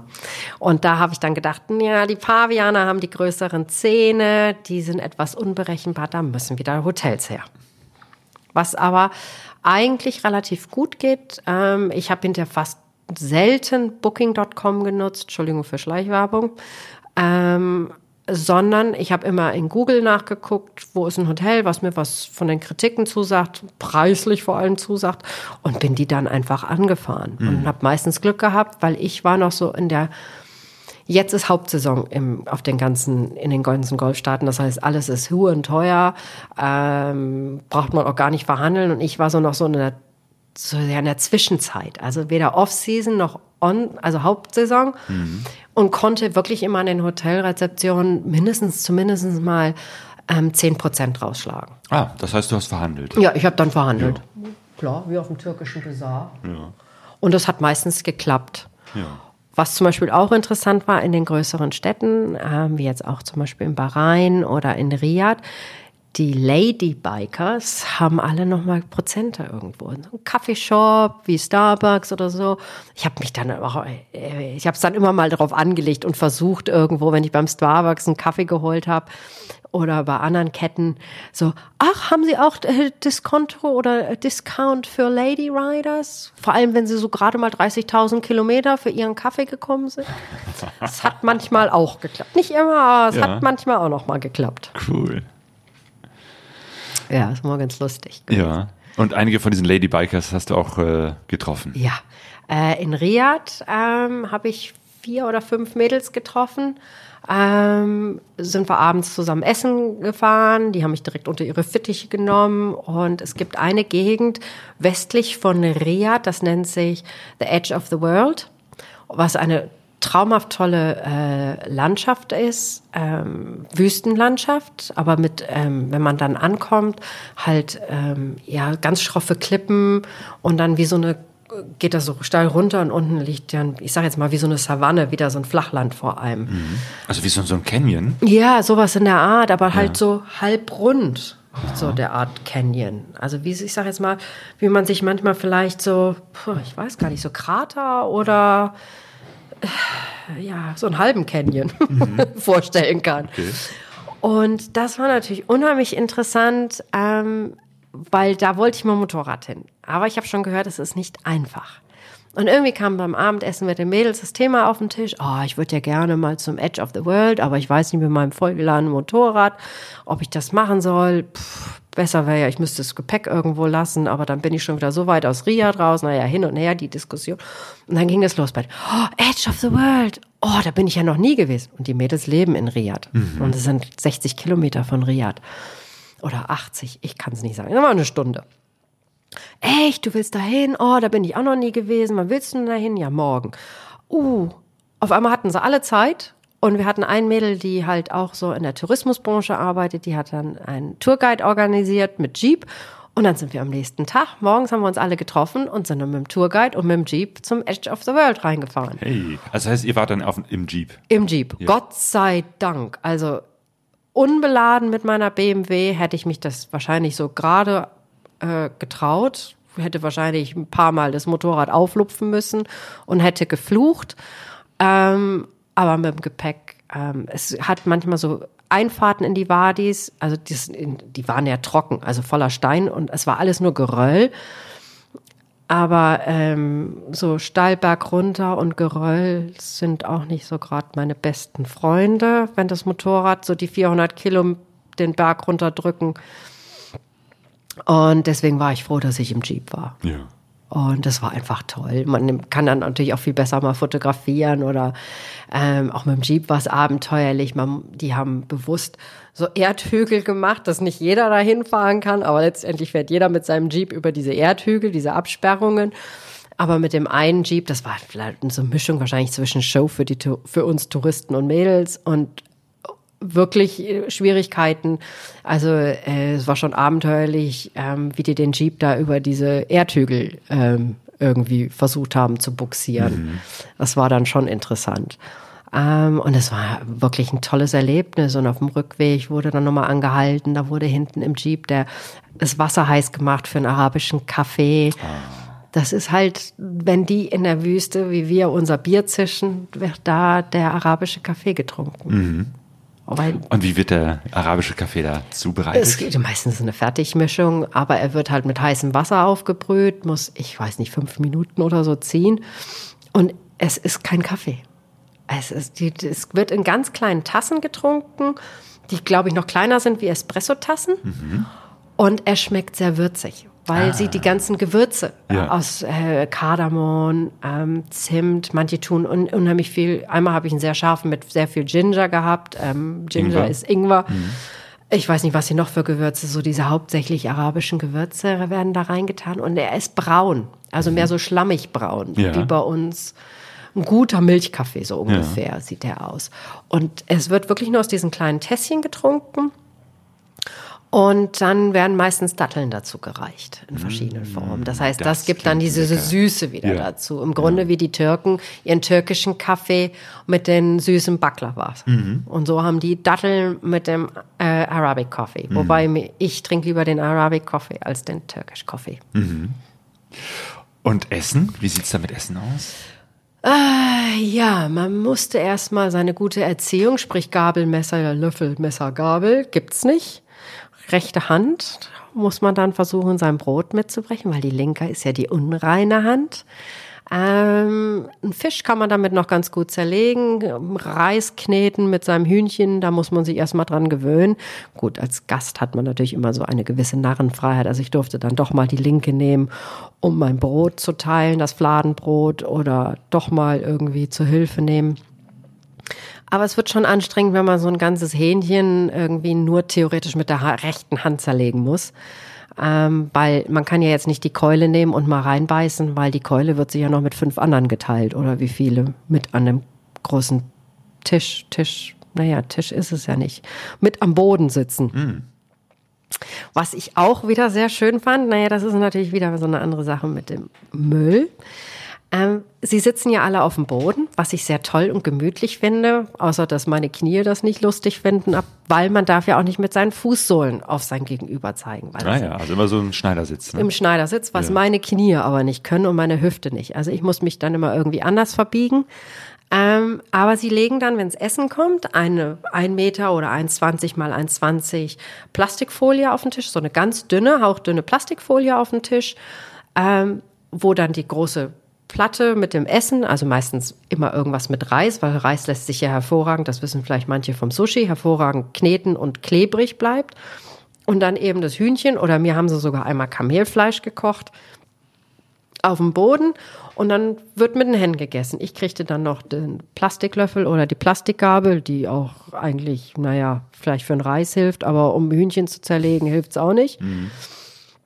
Und dann ähm, wird gegessen. Und dann wird hinterher die Silber, meistens ist es so ein großes Silbertablett, das wird dann alles, was übrig ist, auf, auf diese Plastikfolie geschmissen.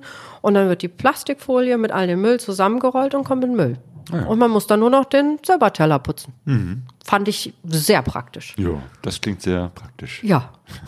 Aber dann sind wir wieder beim Müll, aber ich glaube, das macht dann keinen Unterschied mehr zum Spülwasser. Ja. Deswegen. Also das fand ich immer sehr, sehr angenehm und sehr praktisch und halt immer mit vielen Leuten sitzt man dann in gemütlicher Runde und dann gibt's anschließend wieder den arabischen Kaffee und die Datteln und das war immer ganz toll. Du hattest gerade äh, auch erzählt, dass äh, zwischendurch auf der Reise deine Lichtmaschine Probleme gemacht hat. Hast du sonst irgendwelche Schwierigkeiten mit dem Motorrad gehabt? Gott sei Dank nicht, die Lichtmaschine reicht. Weil das war, hat uns, äh, Gott sei Dank war da noch mein, nee, das heißt, das erste Mal, meine, meine Lichtmaschine ist nicht einmal, sie ist zweimal kaputt gegangen. Ähm, das erste Mal, wie ich aus Griechenland rausgerissen, äh, rausgerissen, rausgereist bin, ähm, das war so Ende Mai, da war ich noch alleine unterwegs. Ich wollte nach, ähm, über Bulgarien, so ein bisschen zickzack zwischen Bulgarien und Nordmazedonien und wollte in Nordmazedonien auch eine andere Weltreisende mit ihrem Motorrad treffen, die aber mittlerweile da lebt, eine ähm, Weißrussin, die aber schon mit ihrer ähm, 650er einmal um die, also BMW 650er einmal um die Welt gereist ist. Hey. Kontakt ist über Rucker entstanden, weil sie auch von Rucker gesponsert worden war. Ähm, und die wollte ich besuchen und kennenlernen und mal hören, was sie so zu erzählen hatte. Ähm, zumal sie ja auch aus Weißrussland ähm, in Anführungszeichen geflohen ist. Deswegen war das natürlich dann auch nochmal sehr interessant. Und fahre also in Griechenland, in, äh, in der Nähe von der nordmazedonischen und bulgarischen Grenze, ist ein See, der berühmt ist für die Wasserbüffel. Lake Kekini oder wie auch immer er ausgesprochen wird. Und ich merkte schon auf der Fahrt nach Lake Kekini, dass jedes Mal, wenn ich den Anlassknopf auf meinem Motorrad, weil wenn man ja mal eine Schildkröte fotografieren will oder eine schöne Landschaft, muss man ja anhalten. Und dann merkte ich, dass sie immer etwas zögerlich wurde, meine BMW. Da habe ich gedacht, oh, Batterie, na bravo. Hab aber am Lake Kekini das Thema Batterie verdrängelt vor lauter Wasserbüffeln, die ich irgendwo gesehen hatte und anhalten wollte und natürlich zu fotografieren und stand auf einmal in dieser Wasserbüffelherde oder sie kam immer näher und habe gedacht, okay, ich glaube, jetzt fahren wir dann mal, weil man weiß ja nie, wie diese Wasserbüffel drauf sind. Und habe dann das Motorrad noch mit händisch umgedreht auf dem Sand oder auf diesem festgefahrenen Lehmboden und drück den Knopf und nichts. Und ich guck die Herde an, ich guck mein Motorrad an und denk, na bravo. Der Da. beste Ort, um gerade Ko einen, ja. äh, So, dann Schaden habe ich gedacht, so, was machen wir jetzt? Was hilft Büffelherde. alles nichts? Ich brauche Hilfe aus dem Dorf. 30 Grad, wir haben den Saunaanzug an, habe also meinen Helm aufs Motorrad. Und dann habe ich mir überlegt, nee, den Helm nimmst du lieber mit. Wir si- wir sind ja doch letztendlich wieder nur Kühe. Und bin dann von diesem Motorrad weg mit dem Helm in der Hand. Ich hatte meinen Rucksack an, wegen dem Wasser, also mein Cam Camelback. Und mit meinem Saunaanzug bin ich dann losgestiefelt Richtung Dorf und habe dann immer nur diese Horrorvorstellung gehabt, das sind ja Kühe und Kühe schubbern sich ja immer gerne an irgendwas und habe gedacht, ich hatte dann immer diese Horrorvorstellung, die schubbern sich jetzt an meinem Motorrad, mein Motorrad fällt um. Wie erkläre ich das der Versicherung? Das war also Das waren Wasserbüffel. das war ein Wasserbüffel, aber wie erkläre ich das der Versicherung? Das war also überwog irgendwie immer mein Gedankengang, weil es war mir klar, im Dorf finde ich irgendjemand, der mich äh, zumindest bis ins Dorf gezogen hat. Es war natürlich Samstagnachmittag wo ja in Griechenland dann auch nichts mehr geht, genauso wie auf der restlichen westlichen europäischen Halbkugel. Sämtliche äh, Pannen äh, Pass- passieren immer Samstagnachmittags. Samstagnachmittag, so stand ich dann da. Naja, dann bin ich dann losmarschiert und bin aber so parallel zu dem Weg gelaufen, wo ich das Motorrad hatte stehen lassen müssen, weil ich hatte auf der anderen Spur nah am Wasser hatte ich einen VW-Bus beim Reinfahren gesehen oder irgendeinen so weiteren Bus und bin dann in die Richtung marschiert. Der Bus war aber nicht mehr da, aber ich sah auf der Spur, wo mein Motorrad war, 500 Meter entfernt, so eine Art Marschland, sah ich ein Auto fahren und ich so gebrüllt, mit den Armen gewunken. Ich meine, meine Ruckerjacke ist gelb, also sie zeichnet sich schon ein wenig ab. Und dann fiel mir ein, an meinem Camelback ist eine, eine Trillerpfeife. Ich habe getrillerpfeifen, gewunken, gebrüllt, gemacht. Dieses Auto ist stur weitergefahren. Und ich sage, das gibt's doch gar nicht. So schwerhörig kann doch kein Mensch sein. Es half alles nichts. Irgendwann habe ich gedacht, nee, jetzt musst du mal wieder zum Motorrad zurück. Irgendwo muss ja dieser Autofahrer sein. Der muss ja irgendwann auch wieder zurückfahren. Weil das war so eine Art Sackgasse. Und dann bin ich wieder Richtung Motorrad zurück und da kam mir, ähm, ich weiß gar nicht, wie die für Wasserbüffel heißen, Schäfer, Hörder, keine Ahnung, wie sie für Wasserbüffel heißen, ähm, der kam mir entgegen. Und dann habe ich schon wieder nachgedacht, oh, ha- okay, du brauchst jetzt Google Translator. Wie ist der einfachste Satz? Du musst abgeschleppt werden, so ungefähr, um das Problem zu erklären. Und dann sprach ich den an und sagte, also fragte ihn erst, do you speak English? Und dann guckte er mich groß an, dieser Schäfer. Ja klar, warum soll er auch Englisch sprechen in Griechenland? Mit seinen Schafen oder mit seinen Wasserbüffeln. Und dann sage ich so zu ihm, ja, oder, oder auf Deutsch dann, oder Deutsch. Und dann sagte, ja, Deutsch. Dann habe ich gedacht, nee, wie groß sind die Chancen jetzt schon wieder, dass in Griechenland ein, ein Schäfer für Wasserbüffel Deutsch spricht. Und das Beste war noch, seine Mutter lebt in Köln. Ich meine, das war also schon wieder die Sensation des Tages. Naja, er sprach, er, er verstand, glaube ich, mehr als er sprach, aber er hat mir dann jemanden gerufen. Er kratzte sich natürlich auch fünfmal am Kopf. Was machen wir jetzt, was machen wir? Kramte dann sein steinaltes Nokia, das gute alte Nokia aus und rief dann irgendjemand im Dorf an. Und dann sagte er, ja, wir müssen jetzt warten. Und dann habe ich mich ein bisschen mit dem unterhalten. Seine Frau kam dann noch dazu. Die sprach natürlich kein Deutsch, kein äh, Englisch. Und dann so ein bisschen über das, ähm, wie nennt sich das? Ja, Herdenleben. Also nicht Herdenleben, sondern wie die so leben, um nach ihren Wasserbüffeln zu gucken. Äh, Tag ein, Tag aus. Und ja, und dann kam dann der sage ich jetzt mal in Anführungszeichen, Abschleppdienst, also jemand aus dem Dorf mit seinem Pickup. Und die meinen ja immer alle, Motorrad kann man ja genauso wie so ein Auto mal eben Kabel, Kabel, ähm, Batterie, Batterie anspringen. Dann musste ich erstmal, nee, nee, Moment, ich muss ja erstmal einmal eine Batterie freilegen.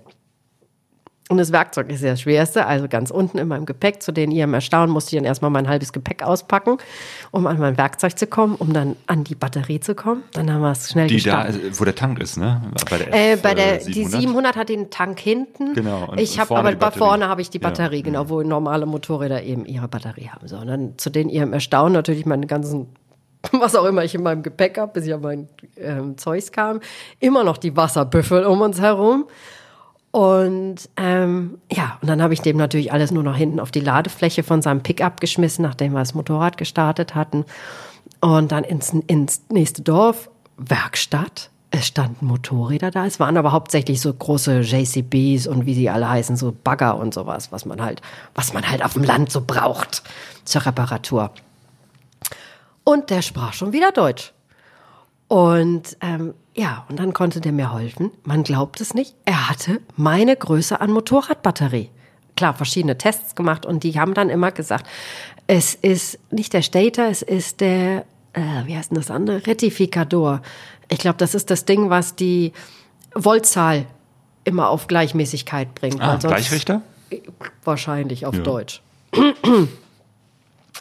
ähm, ja, es wäre der, den sollte ich doch mal prüfen lassen. Ja, alles klar. Haben sie mir die Batterie, Batterie, ich kann jetzt nicht sagen, sie haben gesagt, die ist drei Monate alt, ich habe keine Ahnung. Ich war ganz happy. Samstag, ich sah mich ja schon wieder nach Thessaloniki irgendwie kommend und was weiß ich, Wochenende überlebend. War ich also schon wieder dankbar, ich hatte eine Batterie. Bin dann also erstmal noch nach Bulgarien rein, habe dann in Bulgarien nicht beim Motocamp, bei einem anderen tollen Camp zwei Tage ähm, äh, bin ich geblieben. Motorrad startete auch wunderbar. Bin Richtung Grenze nach Nordmazedonien, wo ich noch, wo es auch ein Motorcamp gibt, wo ich ah. hin wollte. Da müssen wir uns gleich noch unterhalten. Ja, so, dann wollte ich dahin und dann ähm, bin ich gerade über die Grenze und dann fiel mir ein, ah, du brauchst ja vielleicht noch Mazedo nordmazedonisches Geld. Und dann bin ich an eine Bank gefahren in dem kleinen Städtchen, immer so ein halbes Auge schielend aufs Motorrad und an der Bankautomaten Geld geholt, gehe an mein Motorrad, will das Motorrad starten und dann zögerte sich schon wieder so. Und ich so, oh nein, es darf doch nicht wahr sein. Das kann nicht die Batterie sein. Und dann habe ich aber Gott sei Dank immer mein USB-Ladegerät, ist auch ähm, Voltmeter. Mhm. Und dann habe ich das dran gehangen und dann krebste sie irgendwo bei 11, 12 größtenteils rum und habe ich gedacht, oh, das ist nicht gut. Jetzt war der Campingplatz nur noch 30 Kilometer entfernt und ich brauche für morgens halt ein bisschen Milch und Joghurt und ein bisschen Obst für mein Müsli. Und dann habe ich immer gedacht, nee, Steffi, du kannst jetzt nicht nochmal anhalten, dann musst du ja schon wieder Motorrad und dann lädt sich die nicht auf und weil irgendwo der Hintergedanke war immer noch die Batterie. Ich wusste ja auch nicht, was die mir für eine Batterie da vertickt haben. Ähm, und dann habe ich mir gedacht, nee, du darfst nicht anhalten. Und dann steht da der nächste Supermarkt. Wer hält natürlich an? Ich. Supermarkt. Ich brauche ja noch Milch und Joghurt. Bin also zum Erstaunen von drei jungen Frauen, die vor diesem Mini-Supermarkt saßen. Die waren, glaube ich, äh, zu dritt älter als ich. Aber irgendwie, ich glaube, die hatten zu dritt weniger Zähne als ich. Guckten die mich groß an und wunderten sich, wer sich denn da anhält. Und dann kam natürlich unter dem Helm auch noch eine Frau hervor. Naja, ich meinen Einkauf gemacht, dann wieder alles im Motorrad verstaut, mich angezogen, aufs Motorrad drauf, drück den Knopf, nichts, gar nichts. Ich denke, nee, es darf doch nicht wahr sein. Ich wieder alles in Ruhe ausgepackt, mich wieder durchgewühlt bis zu meinem Werkzeug, um wenigstens die, für die Batterie schon mal freizulegen. Ich wieder in diesen Supermarkt, den nächstbesten gefragt, ja, ähm, ob er mir denn so Jumpstarting mein, mein Motorrad könnte. Nee, also er hätte kein Kabel und wenn ich keins kannte, könnte er auch nicht und hat sich umgedreht und ist gegangen und ach so und meinte noch im Vorbeigehen so, ja, ich müsste zur nächsten Tankstelle, die wäre drei Kilometer die Straße runter. Und habe ich gedacht, ja, wunderbar, gut, dass du deinen Saunaanzug auch trägst bei 35 Grad, so wie ich gerade hier schwitzend vor dir stehe. Wunderbar. Vielen Dank für die Hilfe.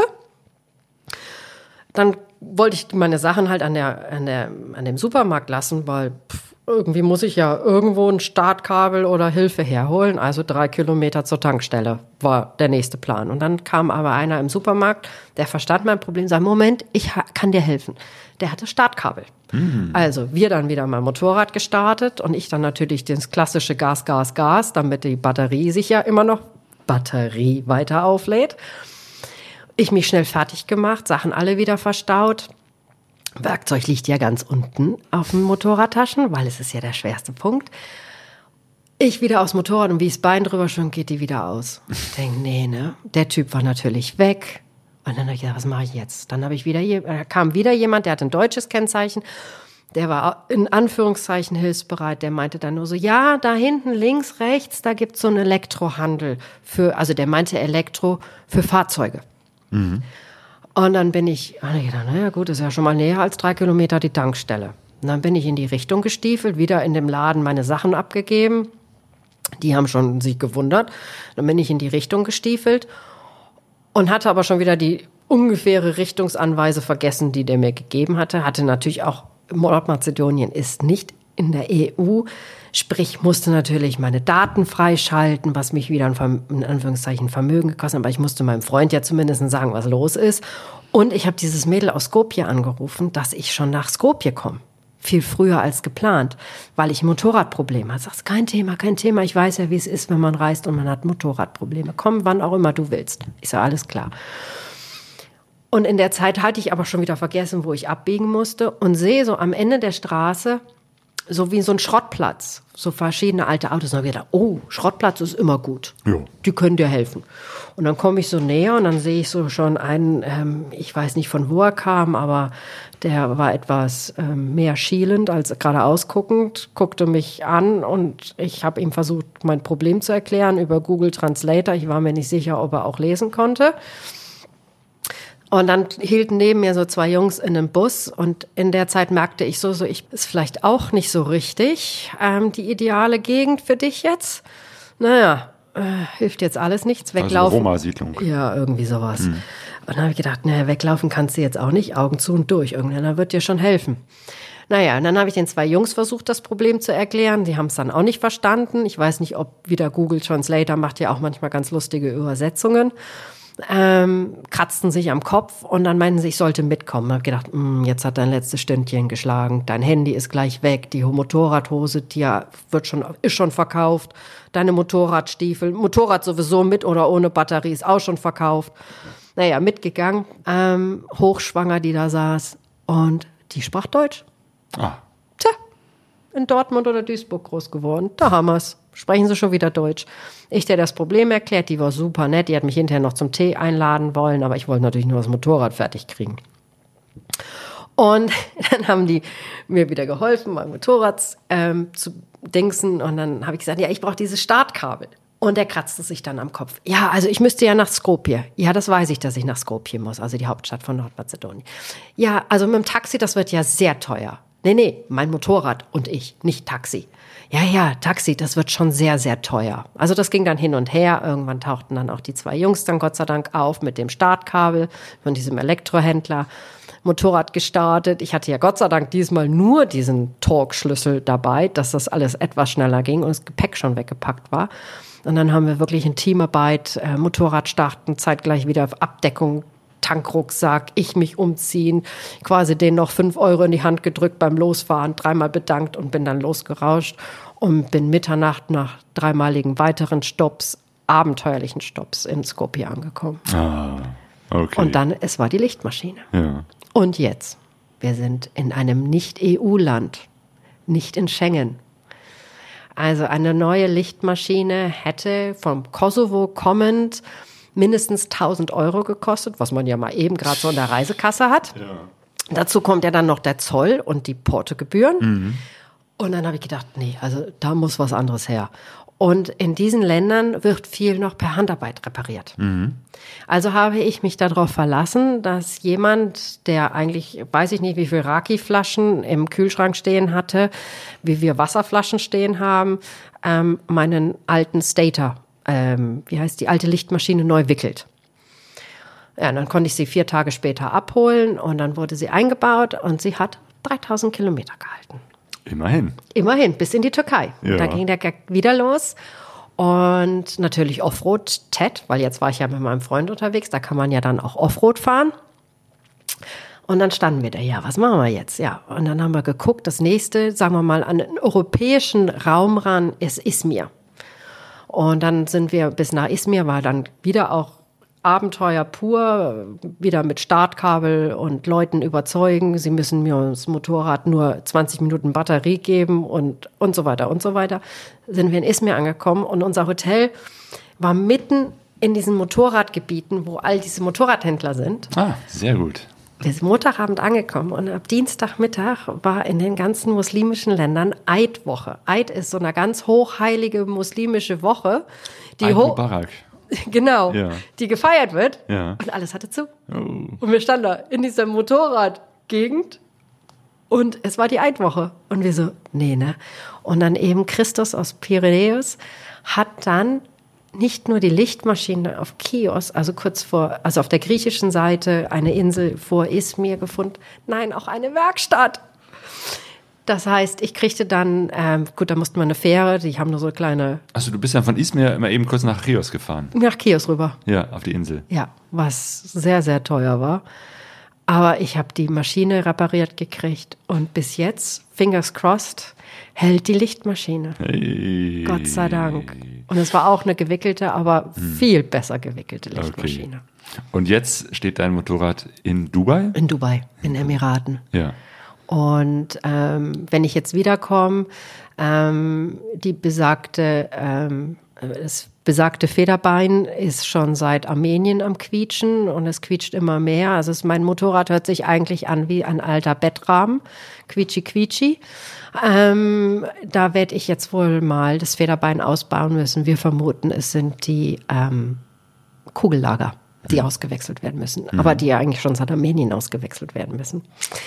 Und, ähm, und ich hoffe, damit erledigt sich auch die Quietscherei und ich werde dann auch das natürlich wieder mal auf mein Gewicht ähm, einstellen müssen. Weil ich bin gut gemästet worden auf dieser Reise.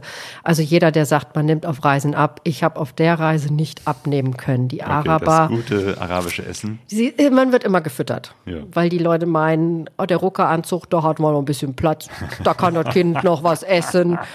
Nimm dir noch ein paar Datteln oder hier oder also äh, ja, also nichts mit Diät. Ja, komm, aber Übergewicht ist jetzt auch nicht dein Problem. Nein, Übergewicht ist nicht mein Problem, aber eben, ich, jeder hat wohl das Gefühl, ich muss noch in meinen Ruckeranzug reinwachsen.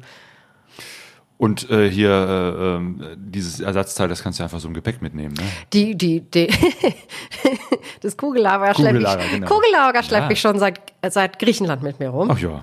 Oder besser gesagt seit der Türkei, weil in Griechenland hatten wir ja die Mission, wir machen das schon mit dem, mit dem Federbein und hatten auch das Motorrad in der Werkstatt.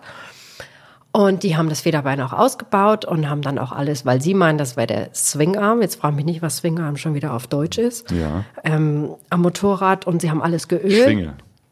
Die Hinterradschwinge. Dankeschön. ähm, jetzt weiß ich auch mal, wie das auf Deutsch heißt. Ähm, wäre das Problem gewesen, haben alles wieder schön zusammengebaut und haben dann uns angerufen und gesagt, das Motorrad ist fertig, aber nee, also und wie wir es abgeholt haben, klar, durch die Kommunikation, er hat auch Bilder gemacht, hat er behauptet, es gäbe kein Kugellager an meinem ähm, Federbein. Und dann haben ja, mein Freund und ich haben uns beide groß angeguckt und uns die Fotos angeguckt, am Kopf gekratzt. Jetzt konnten wir sowieso nichts machen, weil sie hatten das Motorrad ja wieder zusammengebaut, anstatt sie uns Bescheid sagen, wenn das Problem auftaucht, dass wir, weil ich habe von ähm, TFX habe ich die Zusage gekriegt, genau welche Kugellager ich brauche. Und ich meine, als Hersteller sollten Sie ja wissen, dass das Motor, dass das Federbein Kugellager hat. Ja. Ja, jetzt war das Motorrad wieder zusammengebaut und Achso, und seitdem hast du das dabei? immer noch weiter quietschen. Ja, okay. Genau, und seitdem schleppe ich das mit rum und wir wissen, ich weiß mittlerweile, wo die Kugellager hingehören und das wird jetzt alles in ähm, Dubai, inshallah, im März dann hoffentlich alles entquietscht. Ja. Aber ich glaube, das ist. Also ich mache mir da jetzt keine Sorgen. Also wir sind jetzt relativ optimistisch, dass es nicht das Subframe ist, dass es nicht der äh, Swingarm Schwing, Schwinger ist. Das hört, also nee, Entschuldigung, ich glaube, haben englischen Swingarm. ähm, und ähm, dass es wirklich die Kugellager sind. Ja. Also sicherlich hilft äh, vier Monate, fünf Monate natürlich Trockenheit und also man muss sich das so vorstellen, mein äh, Motorrad hört sich an, wenn man manchmal so in alten Filmen so alte quietschende Jeeps über irgendwelche Hügel fahren hört. So hört sich mein Motorrad Ah, ja. an. Sehr romantisch. Old Bed Frame. und nächstes Jahr, 2024, äh, willst du dann wieder nach Dubai und die Reise fortsetzen? Dann erstmal nach Dubai, hoffentlich ein paar von den Mädels treffen. Und dann, witzigerweise, leben auch sehr viele Portugiesen da unten. Und dann ähm, in den Oman, der wartet ja noch. Und ähm, das Interessante ist, ich mache jetzt Oman quasi im April nächsten Jahr. Und die Idee war jetzt zurückzukommen und ich habe die ganze arabische Halbinsel schon abgelegt erledigt. Das heißt, also es zeigt, wie viel Zeit man da unten verbringen kann. Ähm, ja, und ich denke dann, ich werde mich jetzt, wo ich jetzt hier zurück bin, muss ich ungefähr abschätzen, wie lange ich brauche, weil ich will das Motorrad natürlich, der nächste ist Africa's Calling. Ähm, das heißt, also Afrika steht dann an, sprich ab Kenia, weil alles darüber nördlich äh, fällt ja momentan leider auch aus äh, politischen Unruhen oder wie auch immer ähm, flach. Oder ist zumindest für mich nicht interessant. Ähm, und deswegen Kenia. Und sehr wahrscheinlich muss ich dann nochmal nach Dubai zurück, weil die meisten, die jetzt im Mittleren Osten unterwegs sind, mit dem Gedanken auch nach Afrika, die werden im März verschiffen. Das heißt also, für mich ein Schiffscontainer alleine wird nicht in Frage kommen. Das heißt, verschiffst mit anderen zusammen, Ich, teilt ihr euch den Container. geht leider nicht, weil die meisten werden Ende März schon verschiffen. Achso, das ist zu früh für dich. Ist für mich zu früh. Die, alle fast vier bis sechs Wochen früher, die jetzt alle im Mittleren Osten unterwegs sind, mit denen ich im Kontakt bin, die verschiffen halt früher. Und dadurch wird es wohl darauf hinauslaufen, dass ich ähm, ab Dubai fliege mit dem Motorrad zusammen. ja, das geht. Das geht. Und ich bin mir nicht sicher, ob das vielleicht, auch wenn es anfänglich teurer ist, die Gesamtkosten, aber wahrscheinlich, man weiß es ja wieder, man weiß nie, was am Ende kommt und dann auf dem afrikanischen Kontinent und ach nee, das Schiff ist noch nicht da, dann noch mal ein paar Tage extra im Hotel und ach nee, der Zollbeamte hat heute Husten und dann noch mal fünf Tage. Vielleicht kommt mich die Fliegerei günstiger. Ich weiß es nicht. Ja. Es sei denn, Ende April ist irgendjemand gerade im Mittleren Osten unterwegs, Dubai, Moskat und will zufälligerweise Ende April sein Motorrad ähm, nach Afrika, Nairobi, Mombasa verschiffen. Hallo, hier bin ich. Okay, also ne, es ist noch alles offen.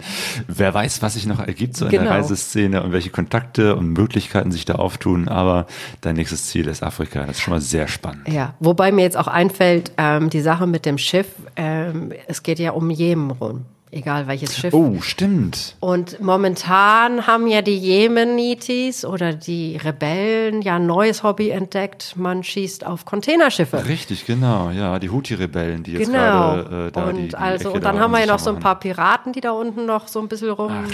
scheiße, ja. also vielleicht nehme ich doch besser die Flugroute. Jo, es bleibt spannend. Ja. Ähm, Steffi, erstmal ganz, ganz herzlichen Dank für diese Geschichten und diese ganzen äh, Reiseeindrücke, die du hier Ich hätte noch ein paar auf eingebracht Lager. ich wäre es mit dem zweiten. hast. Ja, ja, genau. Wir müssen uns auf jeden Fall nochmal weiter unterhalten. Ich bin gespannt, wo es dich noch hinführen wird. Ja, danke schön. Dankeschön fürs Gespräch. Das war echt sehr schön. Und ich hoffe, ich habe einigen Leuten den ähm, Mittleren Osten, vor allem Saudi, vor allem alleinreisenden Frauen schmackhaft gemacht. Also nix Kopftücher und äh, gut, okay, so ein bisschen Prayer Times gibt's, wo man ein bisschen Rücksicht nehmen muss. Aber man kann sich als Frau ganz frei da bewegen, es sei denn, ihr wollt natürlich eine Moschee besuchen, wie in Medina.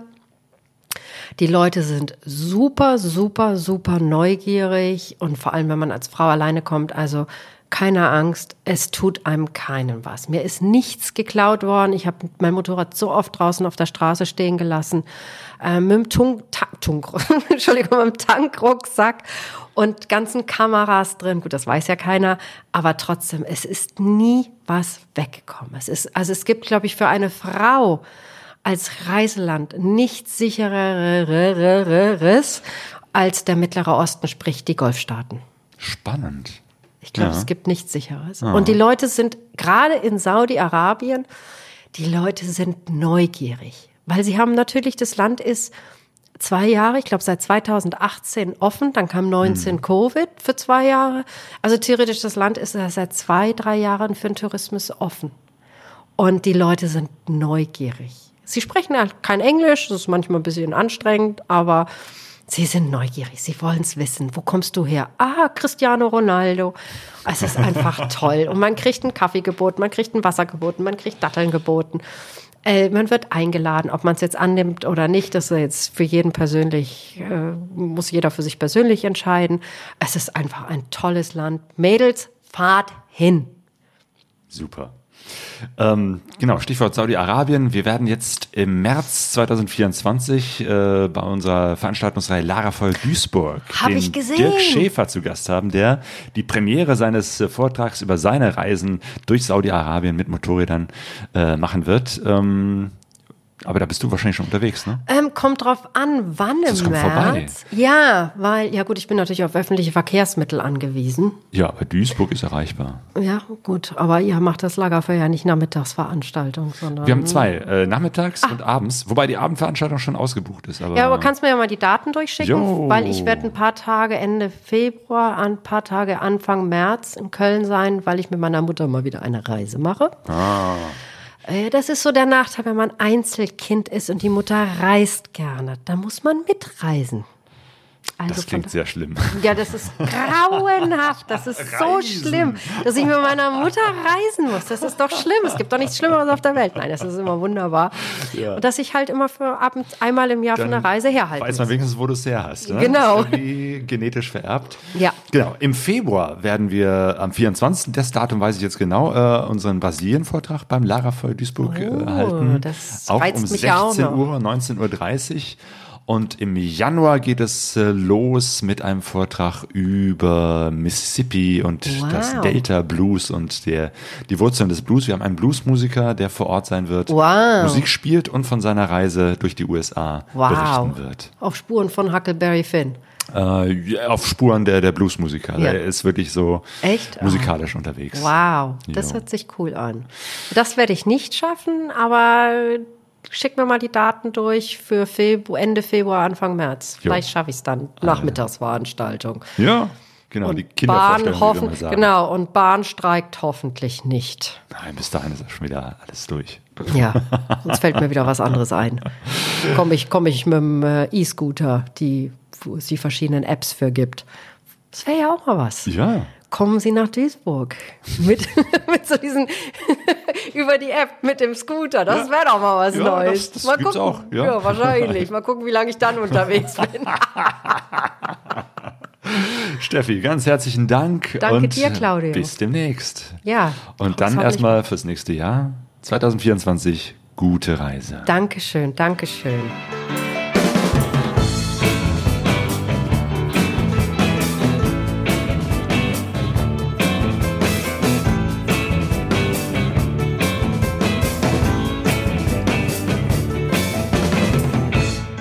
Helga Sorreise, DE